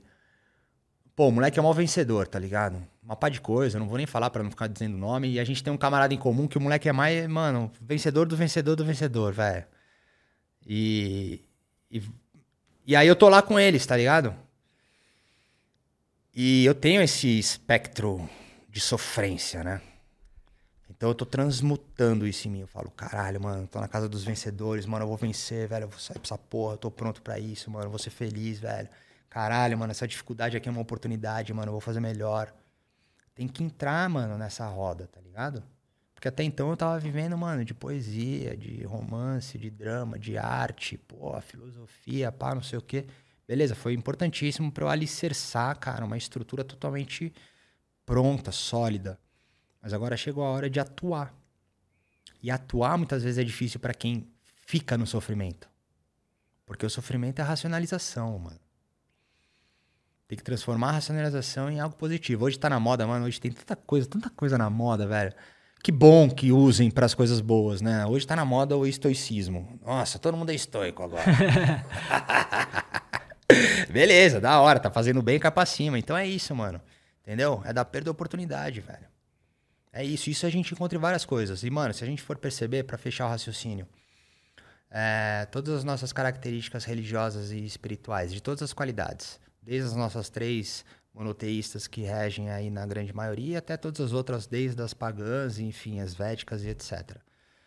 Mano, todos têm uma figura central que vem para trazer a liberdade do sofrimento. De outras palavras, de outras ordens, enfim, seja lá o que for. Mas sempre tem alguém. Mano, chega de ter alguém, velho. Alguém é você mesmo, brother. Entendeu? Você tem que usar modelagens. Você não vai conseguir ter isso de forma uh, genuína e plena. Talvez esses referências, uh, arquétipos, símbolos, enfim, sejam. É, mas você então vai usar modelagem, você vai treinar arte marcial, irmão. Faixa branca ou faixa preta, velho? Faixa preta, tem até a vermelha, brother. então, assim, é uma caminhadinha, mas a partir do momento que você pegou a faixa preta, você pode começar a trabalhar você mesmo, mano. A sua maestria, tá ligado? A sua maestria, mano. A sua regência, a sua verdade. Entender que a sua verdade ela só é múltipla, complementar à verdade que também é infinita, né? Então, assim, você vê, mano, o que droga sempre fica lá atrás, velho. O vício sempre fica lá atrás, mano. A parada é sempre o ser, mano. Não tem jeito, cara. O quanto você acha que o ambiente que você tá inserido, de tipo, amigos e etc., é, modulam o, o, o teu comportamento, assim? Eu acho que. De tipo, você tá com esses seus amigos agora que você falou, são vencedores e tal, e você já tá mudando a sua percepção do mundo. Uhum. Antes você tinha amigos que te, você acha que te colocava mais assim, mais pro sofrimento e tal, ou não? Puta, cara, eu tenho. Eu sempre tenho vergonha de falar, mas, mano, eu tenho muito amigo, brother. Muito amigo de verdade, mano. De. Tem um amigo que vai até a página 5, tem um amigo que vai até a página 20. Só que eu tenho uma enciclopédia de amigos, velho. Amigos de todas as qualidades, de todas as ordens, de todas as naturezas. Agora, no aspecto do ambiente que você tá, mano, isso aí influencia muito, irmão. Muito, cara, porque porra, você cresce numa família totalmente humilde, desprovida, sabe, de, de condições. Cara, você não vai poder parar para ficar pensando na vida. Você vai ter que trampar, brother, desde pequeno, tá ligado? Você vai ter que cair pra cima, velho, pra se virar, brother. Ou você vai se esconder atrás de uma religião, uma política, qualquer merda do tipo aí. Agora, cresce numa casa totalmente provida de bens, de condições, pessoas direitas e pá, não sei o quê. Mano, você vai crescer ali com um monte de, de possibilidades. E nada garante se você vai ser uma pessoa legal ou não. Só que assim, o ambiente que você vive, porra, eu tô rodeado de pessoas maravilhosas, mano. É que também eu tô velho, né? 40 anos, mano. Hoje, hoje eu nem quero fazer amigo, tá ligado?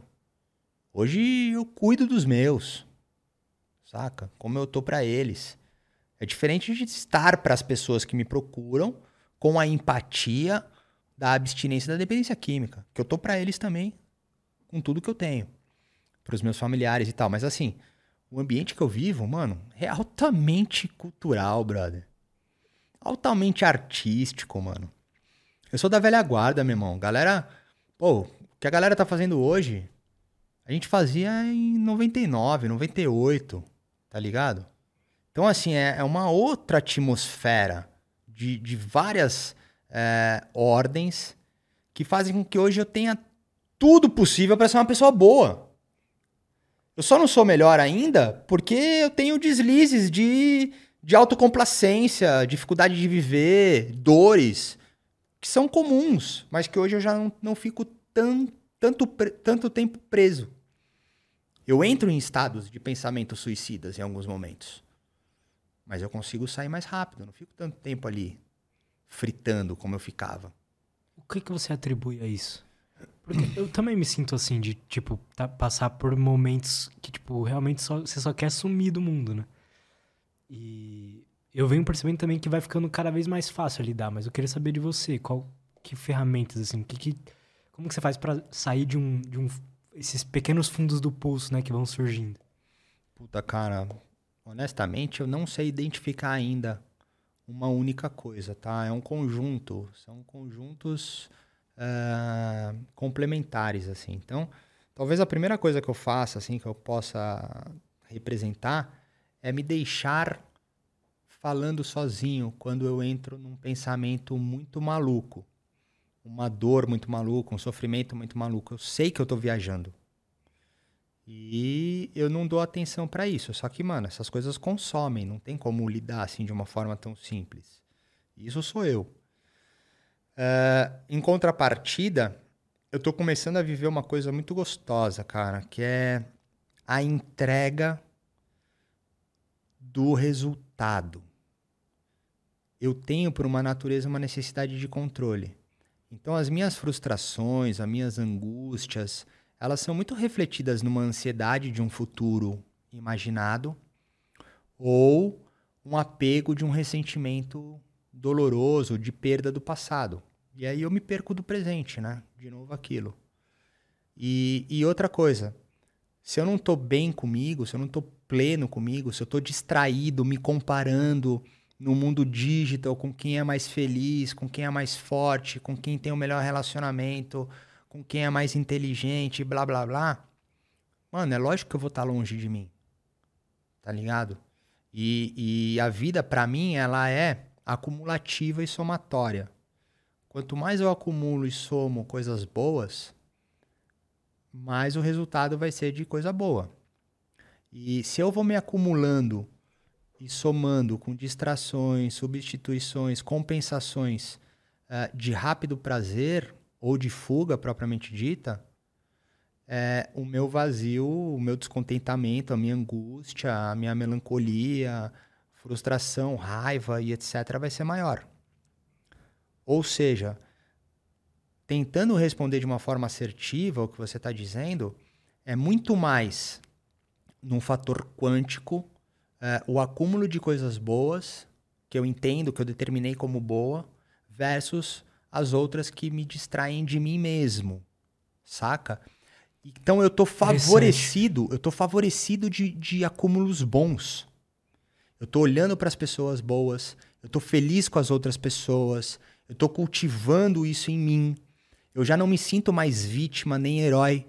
Eu tô me colocando aqui na temática da dependência química, eu tô me colocando aqui amarradão, meu irmão. Mas eu quero que também outros fiquem no seu rolê. E eu não me acho pá porque eu tô aqui. Só que, mano, eu estando aqui, eu tô de verdade, tá ligado? E isso, isso faz parte de ver pessoas de verdade, acreditar em pessoas de verdade, estar para as pessoas de verdade. Para mim isso é muito importante. Volta naquela, naquela essência da verdade de novo. Então, eu tô para fechar o raciocínio muito mais acumulado de coisa boa que me favorece no momento de desespero, de falar, meu, não vai dar certo, puta, a vida é uma bosta, mano, eu não vou conseguir me relacionar, falar, ah, qualquer desgraça possível, eu entro nisso, não tem jeito. Só que eu saio rápido. É como uma nuvem preta, mano, só que você acha, puta, vai foder, vai chover o dia inteiro. Aí que cai aquele rojão, blá, blá, blá. Mano, 20 minutos depois tá mó sol. É isso. Antes eu ficava no turbilhão, mano, no mar, velho furacão, redemoinho, mano, barco virado, vinha tubarão, polvo, mano. Passava meses assim. Agora não. Porque o que, que era o meu acúmulo naquela época? Droga, prostituição, mentira, pornografia. Porra, só bosta. Porra, agora eu só acumulo coisa boa, velho. Que foda, mano. Tá ligado? Simples assim, só que é difícil pra caralho. É difícil porque. Cara, eu me identifico com o seu jeito de ver o mundo, assim. Da hora. Porque a, a gente esquece de perceber as coisas boas, né? Você também passa por isso? Total. As coisas boas estão sempre ali. Só que a gente se perde nos pensamentos ruins, né? E Não percebe o que tá na nossa frente, que é coisa boa. Vou tentar falar sem chorar, mano. É, porque eu- quando eu falo do meu filho e da minha filha, eu acabo me Ah, emocionando filho, muito. cara? Tenho, tenho uma filha de 9 anos e tenho um moleque de 4 anos. Aí se liga nessa. É, Geralmente, ele tá numa fase meio, meio marrento, meio de birra, 4 anos, né, velho? E a gente é grudadão. E aí, porra, ele, final de semana junto ali, pá, mano, quer brincar, quer fazer isso, quer atenção, moleque é mil grau, mano, super agitado, pá. Mano, chega uma hora que enche o saco, velho. Você tá cansado, você não aguenta mais escutar papai, velho. Você fala, Nossa, mano. E aí, pô, em alguns momentos, eu tô me distraindo no celular, vendo qualquer bosta. Tô pensando no amanhã, não sei o quê. E, mano, o moleque tá ali, brother, só querendo você, tá ligado? Lógico, mano, quem tem filho sabe que, mano, o bagulho enche o saco, mano. Só que, velho, só quem tem filho sabe isso. Isso não quer dizer que você não ame, que você não cuide. É que o bagulho é mil grau, mano. Tá ligado? O bagulho cansa, velho. Só que, cara, muito maior do que o cansaço do encher o saco, tem um amor, mano. E aí, esse movimento, eu percebi. Eu falei, mano, eu não tô com o moleque, velho. Com o bagulho que eu mais amo, velho. Com o bagulho que mudou minha vida, mano. Com tudo que me move, cara. Minha extensão, o moleque me ama, tá aqui comigo. Porra, ele só quer brincar comigo, velho. Aí, beleza. Eu percebi. Aí fui tentando mudar aos poucos. E, mano, e aí é o seguinte. Pô, aí tá ele ainda ansioso, frustrado, sei lá por quê. Acúmulo de coisa ruim. O acúmulo de coisa boa não tava dando efeito ainda. Beleza, só que eu já percebi. Eu tive consciência. Aí comecei a condicionar o pensamento para poder chegar no sentimento. Aí quando chegou o sentimento, eu comecei a cultivar a ação. Então comecei a ficar mais atento com ele, não ligar pras birras, sabe? Ficar de boa. Final da história é o seguinte, mano, isso aconteceu esse final de semana, velho. Todo dia que eu tô com ele agora, desde hoje, mano, hoje, hoje levando ele pra escola foi mágico, mano. Foi irado, brother. Foi irado. Eu consegui fazer tudo que eu queria, mano. Tudo que eu acredito, tá ligado? Fiquei de boa com ele. Moleque pentelhou, mano. Queria comer sorvete. não, vamos jantar. Não, quero comer chocolate. Porra, velho. Não, vai comer depois de com... chocolate depois de jantar. Mano, criança, velho. Porra, mas eu fiquei de boa. Falei, ó, meu, então beleza. Então come um chocolatinho, come a comida também. Tipo, mano, normal, brother. Fluindo a vida. A, a ótica, o prisma. Eu mudei pro bom. E tirei o peso. Eu não posso cagar a regra pro moleque, sendo que eu não vou fazer também, mano. Entendeu? Começa por aí, velho. Se eu, se eu estiver fazendo pra mim o que eu entendo que é bem pra ele, demorou. Agora, se eu quiser cagar a regra pra ele, se eu não estiver fazendo, pra mim eu sou um bosta. O que é onde muitos pais erram, né? Então, assim, eu consegui virar a chavinha. Eu falei, porra, mano, é isso. Aí hoje, mano, hoje a gente foi pra escola, mano, cavalinho, aí foi pulando, mano, de mão dada, eu fui cantando. Como é que foi? Ahá, uhul, você é meu amigão. Aí o moleque vibrando, mano, e a gente tirando onda, batendo no outro, cantando música. Mano, ou seja, a coisa mais sutil, sublime, plena de tudo que eu tenho de amor, mano, muitas vezes estava sofrendo uma distração minha por acúmulos de coisas negativas, de distrações do meu descontentamento, velho. Ou seja, eu consegui resgatar uma prática de acúmulos bons pra poder estar com ele bem. Eu não sei se depois eu vou pegar o moleque na escola ele vai encher o saco e falar, porra, moleque, caralho. Mas se eu fizer também tá bom, mano, porque eu tô percebendo. E depois eu vou falar, porra, moleque, chega aí então, da hora, vamos lá. Entendeu? Mano, coisas da vida, brother. Coisas da vida, coisas normais. Pô, mano, eu percebo que, pra mim, pelo menos do jeito que você falou, eu, eu, eu acho que você, você é assim também. O, o nosso cérebro parece que tá. é, wired, tá, tá foi feito para encontrar problema, né? Sim. Só que se você concentrar um pouco, dar uma respirada, se acalmar, estando presente mesmo, você vê que, pô, tem tantas tantas coisas boas na vida, né, cara? Sim. Você já conquistou aí teus filhos, Sim. os livros que você escreveu, as pessoas que você ajudou. É que a gente é bom em esquecer, né? Total. Total. E não, e só lembra do que quer, né? Do que é rápido, do que é fácil, ou só das desgraças. Você tava falando aí, deixa eu te contar um bagulho que eu, que eu desenvolvi pra mim, que é interessante, tem ligação com esse aspecto aí da, da meditação, da respiração. É, eu tenho um livro que chama O Ser Abstêmio. Eu tenho cinco livros, né, publicados. E, e esse livro, Ser Abstêmio, pra mim é, é o mais louco deles, tá ligado? Aí se liga nessa. Eu escrevi ele no meu período sabático com as artes plásticas. Eu fiquei mergulhado praticamente cinco anos em ateliê de arte, estudando todos os aspectos mais alquímicos da existência. Mano, foi muito louco.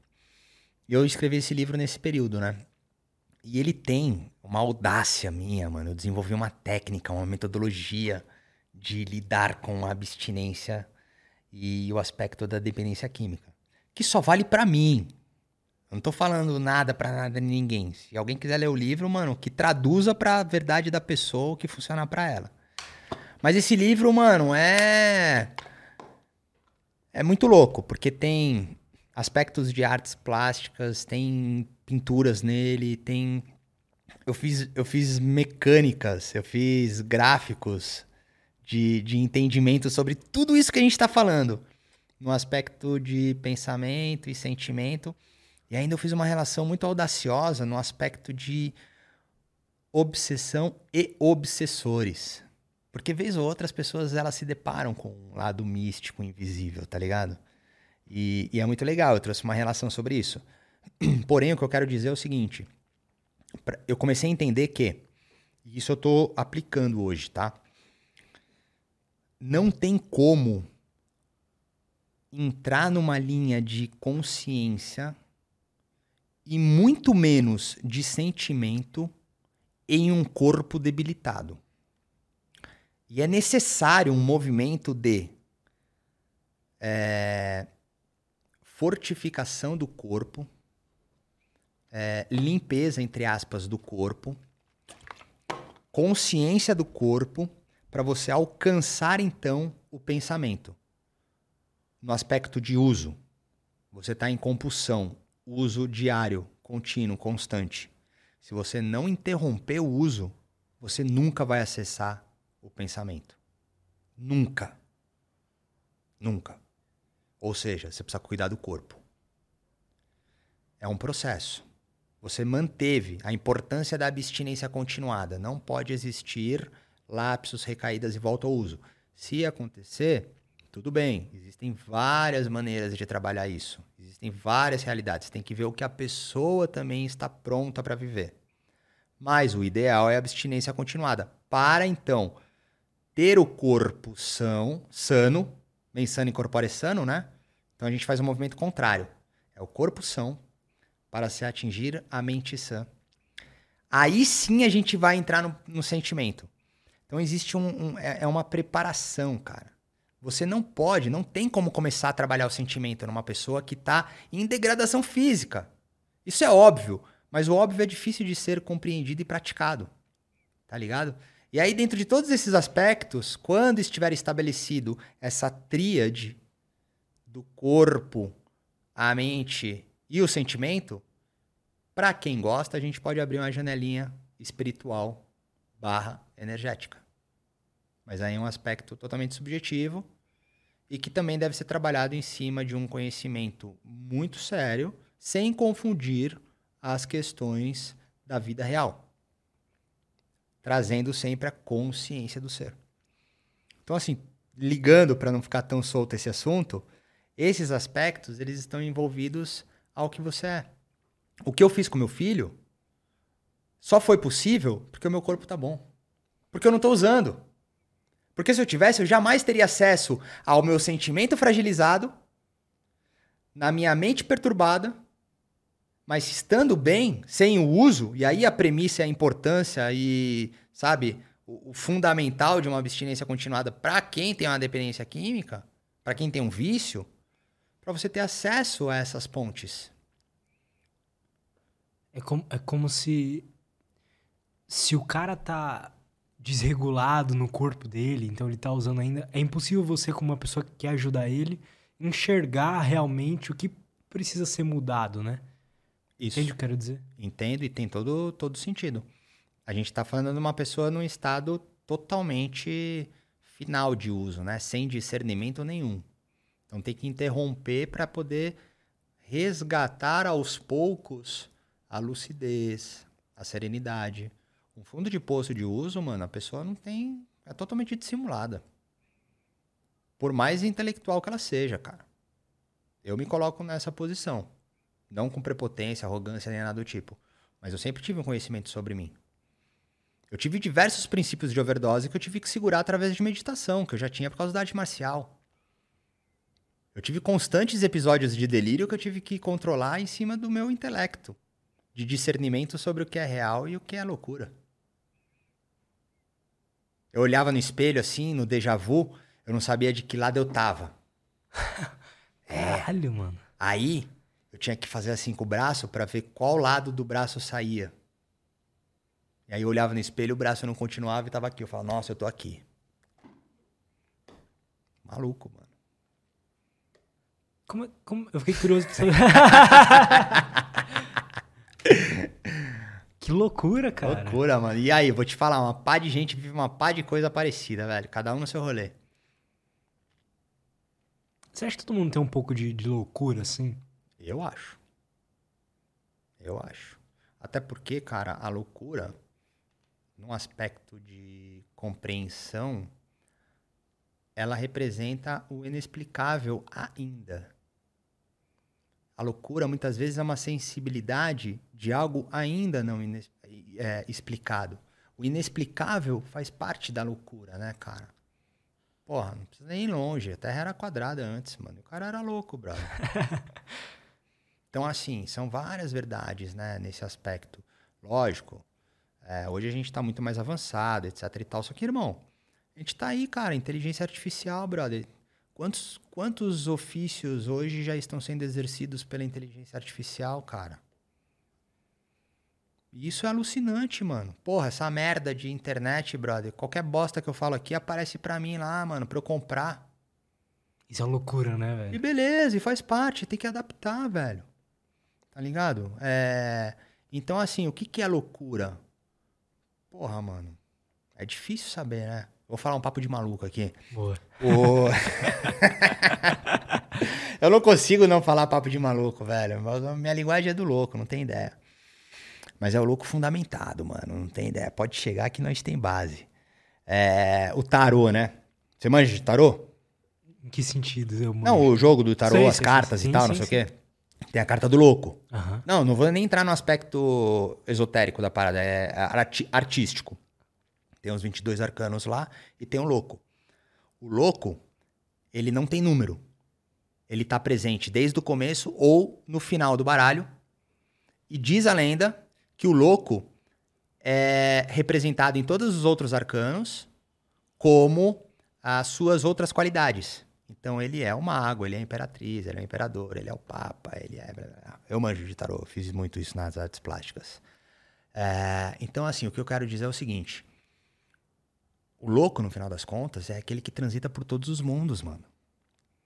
Tem o louco diagnosticado que precisa de medicamento, até hoje entendido como louco. E tem o louco que sabe passar um pano e tá na sociedade tipo eu, que tem a manha de dar o papo reto, mas que também transita pelos mundos, mano. Sabe? Então, assim, o que, que é louco, velho? É difícil isso.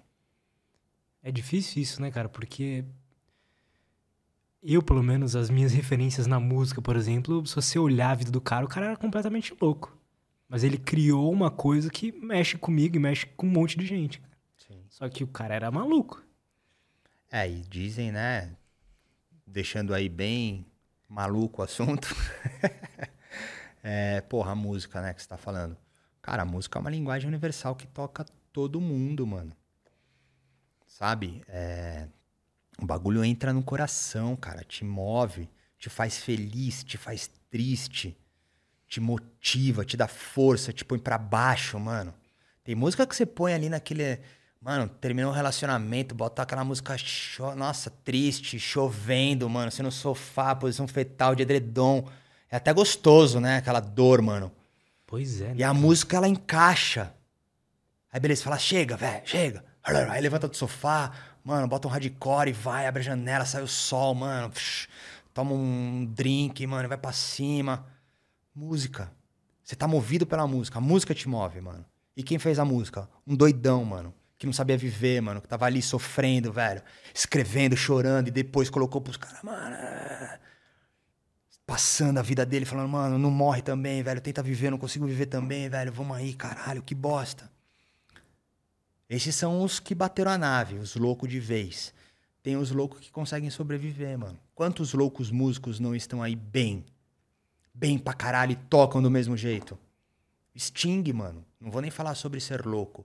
Porra, o cara tem uma arquitetura musical do caralho, velho. Conhecido no mundo inteiro. A música dele é incrível, ela atinge várias classes, velho. Mas aí de tá, sentimento. Será- Eu tenho a impressão que esses caras sofrem pra caralho, tá ligado? Mas não ainda morreram ou se suicidaram. Que essa é a diferença. Eu acho que Verdade. sofrer todos sofrem, de alguma maneira. Mas como eles lidam com o sofrimento? Eu não vou parar de sofrer, irmão. Só que eu vou tentar sofrer de uma maneira que não me pare.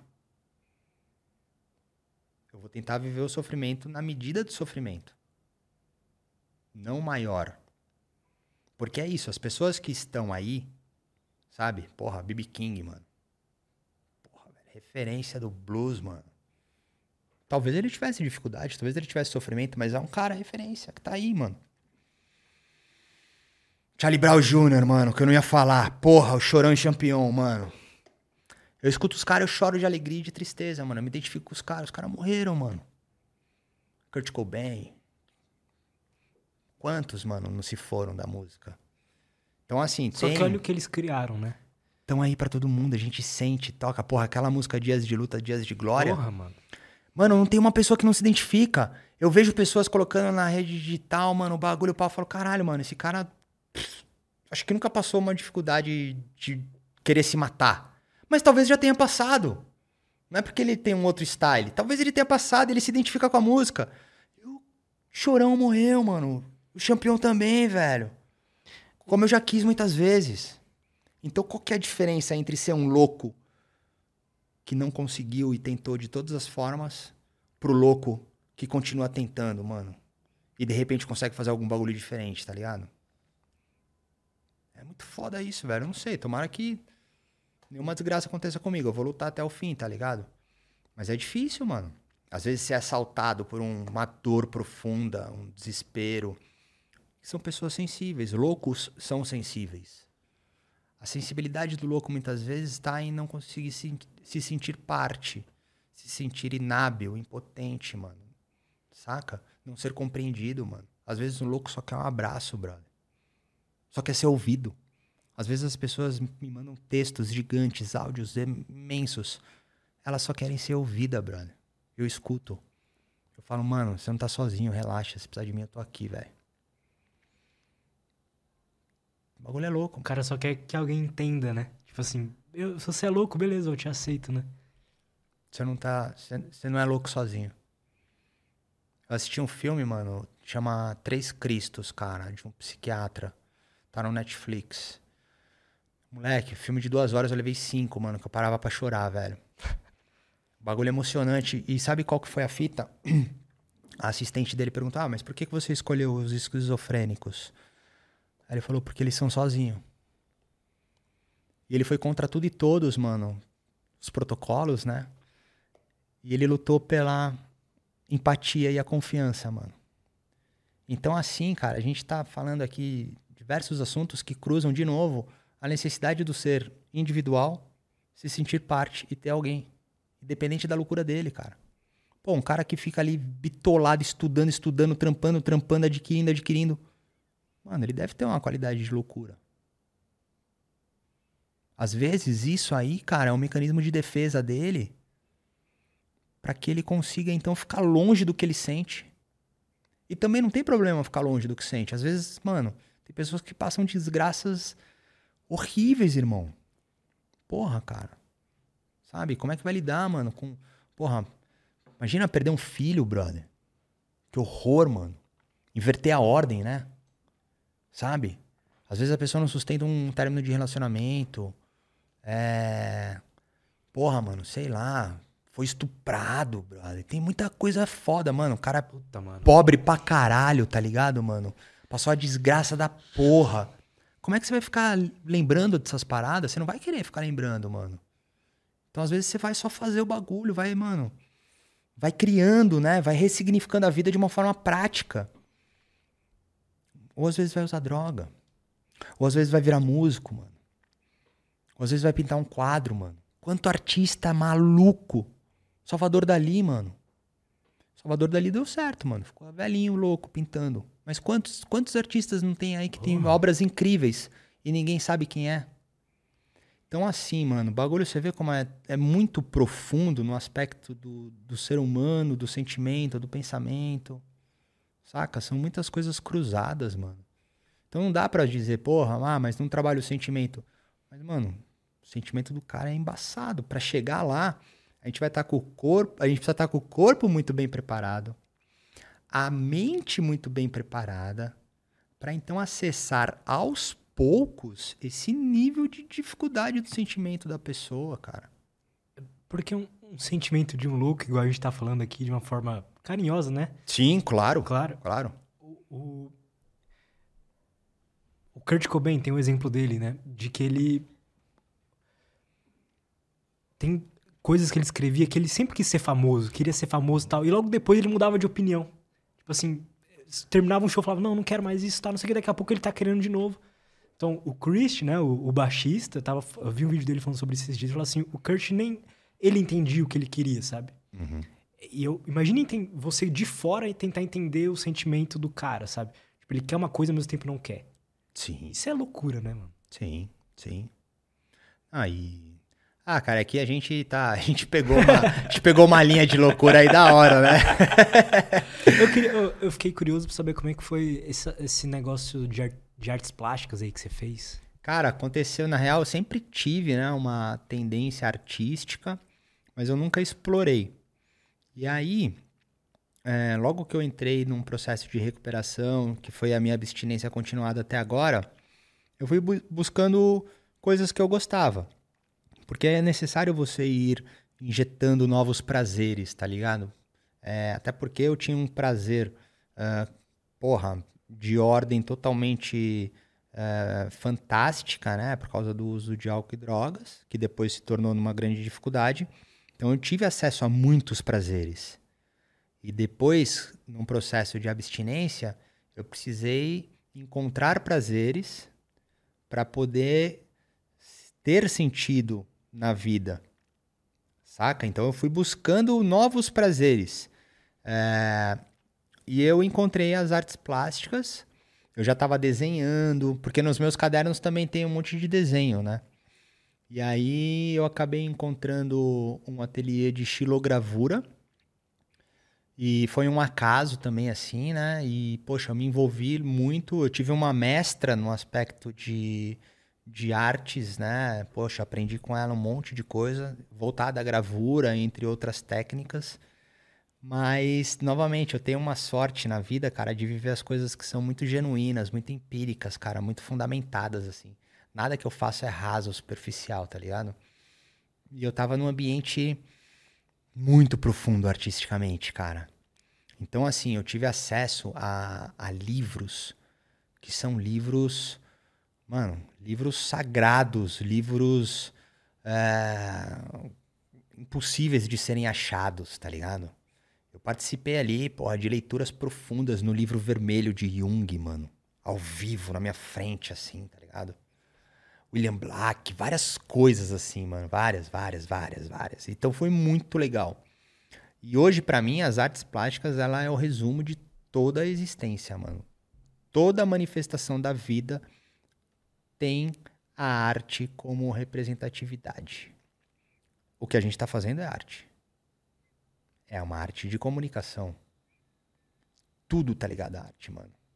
A medicina, é, quando se avança com descobertas científicas, a astronomia, a astrologia no aspecto visual, tudo, mano.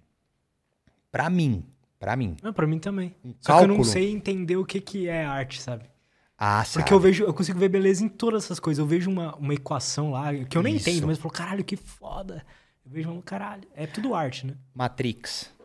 Quando a gente vê lá os numerinhos, 0 e 1, 0 1.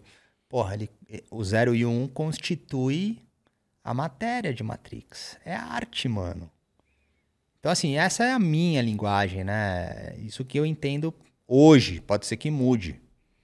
Mas quanto mais eu vou aprendendo, vendo e descobrindo, eu vejo que em algum momento ela cruza com a arte. Cruza com a arte. Porra, culinária. Esteticamente artístico. Tudo tá ligado à arte, mano. Ah, o que a gente vive hoje de, pô, legal, todo mundo tá feliz, harmonização facial, estética, bibibabá. Da hora, mano, os caras tão felizes. É arte, mano, é arte estética, velho. Porra, essa conversa que a gente tá tendo. Mano, ela no final das contas, ela chega num aspecto que a arte explica. Porque tudo que a gente tá dizendo, em algum momento, vai ficar inexplicável pra alguém. E ela vai ser entendida de qual forma? Como uma pintura, uma escultura, uma música, silêncio. Então a arte ela traduz o inexplicável, sem necessidade de se explicar. Tá ligado? somos poucos, mas somos muitos loucos, mano. Mas eu entendi isso aí. Você entendeu? É Aham. isso, cara. E você entendeu porque você tá pronto pra viver a sua arte, a sua compreensão, a sua verdade. O que você entendeu não é o que eu sinto, é o que você sente. Essa que é a parada, velho. Essa que é a parada. Você explodiu minha cabeça hoje. Da hora, eu sei que é pro bem, mano. Sei que é pro bem, velho. Você tá fazendo bem também, porra. Uma par de gente vem aqui, fala os bagulho e tal. Você tá também aí, porra, trabalhando sua arte, mano. Você No fundo, eu tô aqui cabeça. tentando me curar. Ah, eu tenho certeza. Vocês não me enganam, não, mano. Vocês não me enganam, velho. Vocês ficam aí, pá, chama o cara, não sei o que, blá, blá. Você deve ficar só aqui, ó. Porra, me identifico, mano. Já fiz isso. Não, isso aí não. Acho que isso aí pra mim não, velho. E é mó vibe, mano. Que irado, velho. Que irado. E deu, Que, arranjei um jeito de, de trabalhar com isso, né, mano? que bom que tem pessoas igual a vocês, mano, pra compartilhar as mensagens, cara. E vai muito do que você disse, mano, de que tem que ser. É, é, pra pra mim é o mais difícil, assim, de ser. Chegar num ponto de ser tão sincero comigo mesmo que eu consigo, às vezes, fazer uma pergunta que, tipo, tá realmente algo que tá me incomodando, sabe? E aquilo lá, depois você vê. Pra mim, isso é, isso é claro, porque você vê quando atinge as pessoas e elas comentam e falam, caralho e tal. É sempre quando você é mais sincero consigo mesmo, sabe? Boa. É você- igual você falou do, do livro lá, que você parece que tá numa conexão direta. É isso aí, mano. É isso, mano. É isso. E que bom.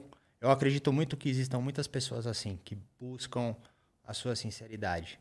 Não é tão simples, cara. Mas a gente também. Eu falo para as pessoas que conversam comigo. É, se você deu a verdade para a pessoa, se você confia na pessoa e ela não correspondeu como tal, o problema tá nela, não tá em você. Porque você fez o que você acreditava de bem. E a partir do momento que você começa a acreditar no bem das pessoas, você começa a viver o seu próprio bem, tá ligado? É, então, assim, o que você está dizendo, quando você consegue fazer uma pergunta extremamente sincera, é a sua verdade saindo que atinge a verdade das outras pessoas, como você falou. E eu começo a enxergar que existem muitas pessoas assim. é isso que eu quero dizer. Entendi. De novo, aquela mesma história da nossa, da- do nosso prisma. Eu parei, de olhar as, eu parei de olhar as vítimas e os heróis. Eu tô, olhando, eu tô olhando indivíduos que se comportam como eu me identifico. Em busca de um bem, de fazer o bem. E essas pessoas, elas passam dificuldades. Pô, e é normal, cara. É normal. Ixi, o bagulho é uma viagem, mano. Eu tava pensando... Porque são as pessoas que não, não querem mais anestesia, né? É, ou, ou se anestesiam com consciência.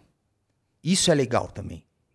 Eu sei que eu tô fazendo algo que eu entendo que é ruim, mas eu quero fazer porque isso para mim hoje é importante. É uma bengala. Porra. Tô 10 anos sem uso de álcool e drogas. Eu não, eu, o, o que me fode ou que me foderia seria usar álcool e droga. Mas existem muitas outras coisas que podem me foder. Mentira, pornografia, prostituição, é, filha da putagem de qualquer ordem. Só que, mano, se hoje eu tô desesperado, velho, tô mal, e vou gastar 300 conto, mano, pra comer num restaurante japonês, velho, mesmo sem poder, mas eu quero, porque isso vai ser importante para mim, eu vou e faço, velho. Eu não vou pensar, puta, mano, gastei 300 conto, velho. Puta, merda. Mas podia ser 300 conto em aposta. Comprar coisa que eu não queria. Aí começa um bololô de compensação. Então, assim, se você, se você tem consciência plena do ato, mesmo não estando totalmente condizente com aquilo que você quer a longo prazo, mas é pontual, é uma bengala necessária. Entendeu? Aham. Fazer algo que você entende que não é legal, mas pontual, consciente, é melhor do que fazer constantemente isso achando que você não tá fazendo porra nenhuma. Porque eu uso isso pra mim. Ah, hoje eu não quero treinar. Puta, mas se eu treinasse seria mais legal. Ah, mas eu não quero. Tô no meu momento. Aí eu não vou ficar, porra, mano, tô magro pra caralho, tô parecendo tripa seca, velho. Caralho, mano, tô mó barbudo, cabeludo, mano, porra. Porque isso tá acontecendo. Tô magro, cabeludo, barbudo. Tô numa fase, mano, eremita, druida. então, beleza. Hoje eu quero. Hoje é importante isso pra mim. Hoje isso é importante, porque eu tô solidificando, consolidando, tô me aprimorando para poder estar no ambiente de trabalho, de dependência química. Então faz parte de um conjunto.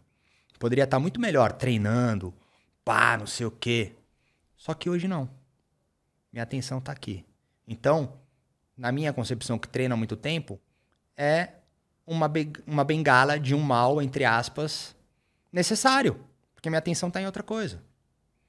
Tá ligado? Sim, entendo. Também faço isso direto.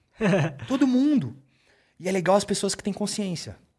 Tem consciência. É que, é que parece que não é todo mundo que faz isso, né? Porque vendem pra gente na internet e tal, na rede social, que os caras são extremamente disciplinados e, e todo dia a mesma coisa e tal. É nada, é só seguir as pessoas certas, mano. Puta, eu sigo uma pá de artista plástico, mano, do mundo inteiro, que tem obras incríveis. O meu feed é uma delícia, mano. Eu só vejo coisa legal, velho. Que massa, mano. Só vejo coisa legal, irmão. Eu não vejo bosta nenhuma, mano. Não vejo merda nenhuma, mano. Não vejo. Você pergunta, ah, você viu o fulano? Mano, nem sei o que é, velho. Nem sei o que é. Agora você me fala, porra, mas você viu o abstracionismo ali, cara, a tendência minimalista, porra, com a concepção psicanalítica da linha antroposófica? Eu vi, mano, porra, classe A, velho, tô ligado o bagulho. Irado, mano. Irado. Mano, muito obrigado. Porra, mano, obrigado também, Eu irmão. adorei o papo. Espero que você tenha curtido aí. Curti muito. Tem um superchat. E vou pegar aqui que mandaram um superchat pra gente. Manda. Mas como é que a galera pode fazer pra te acompanhar lá, mano? Ver os seus trabalhos, etc. Ah, cara, no meu Insta mesmo. Chega no Insta lá que, pô, eu respondo geral, direciono, troco ideia. Só chegar. Vai deixar o meu link? tem- Você quer que eu Tá fale? tudo na descrição, mas se quiser Ah, então fala já aí, pô, também. Fala aí. O Qual que é o meu seu in- Insta? É Fábio Marcondes. Mas pra escrever lá na barra de procura é Fábio R. Marcondes. Boa. Tá Mas na- Fábio Tá aí Marcondes na acha. descrição também. Ah, então já era. Tá postando bastante no YouTube também, né? Tem uns vídeos mais longos lá. Tô, vixe. YouTube é pra. É pra quem é forte no YouTube, velho. Não dá pra chegar de, pa- de cair de paraquedas lá, não. Bom, deixa eu ler aqui o superchat do Vuitton, o nome dele. Muito obrigado, viu? Mandou um superchat de 5 reais aí. Boa tarde a todos. Gostaria de saber se a filosofia do Caibalion apareceu na jornada do Fabião. Ó, da hora. E qual é a linha filosófica que o Fabião mais gosta? Caibalion, Hermes Trimegistro. Apareceu sim, meu caro. Muito bom, gosto. Li. É, foi muito bom no aspecto alquímico, né? Mas hoje em dia eu não uso mais tanto, cara. Eu hoje eu sintetizo tudo no Zen. Zen budismo. Para mim é a prática é, atual. Animal, mano. Bom, mais uma vez, muito obrigado. Obrigado, mano. Adorei, espero que a gente tenha ajudado aí bastante gente. Porra, da hora. É isso. Todos os links do Fábio estão aí na descrição. Não esquece de se inscrever no canal se você acha que a gente ajuda aqui o povo. Que eu percebi lá que quase 80% das pessoas não são inscritas e assistem. Ô, louco, Ô, louco né? Não mano? pode, velho. Então vamos lá, se inscrevam aí. E é isso. Muito obrigado, até a próxima e tchau.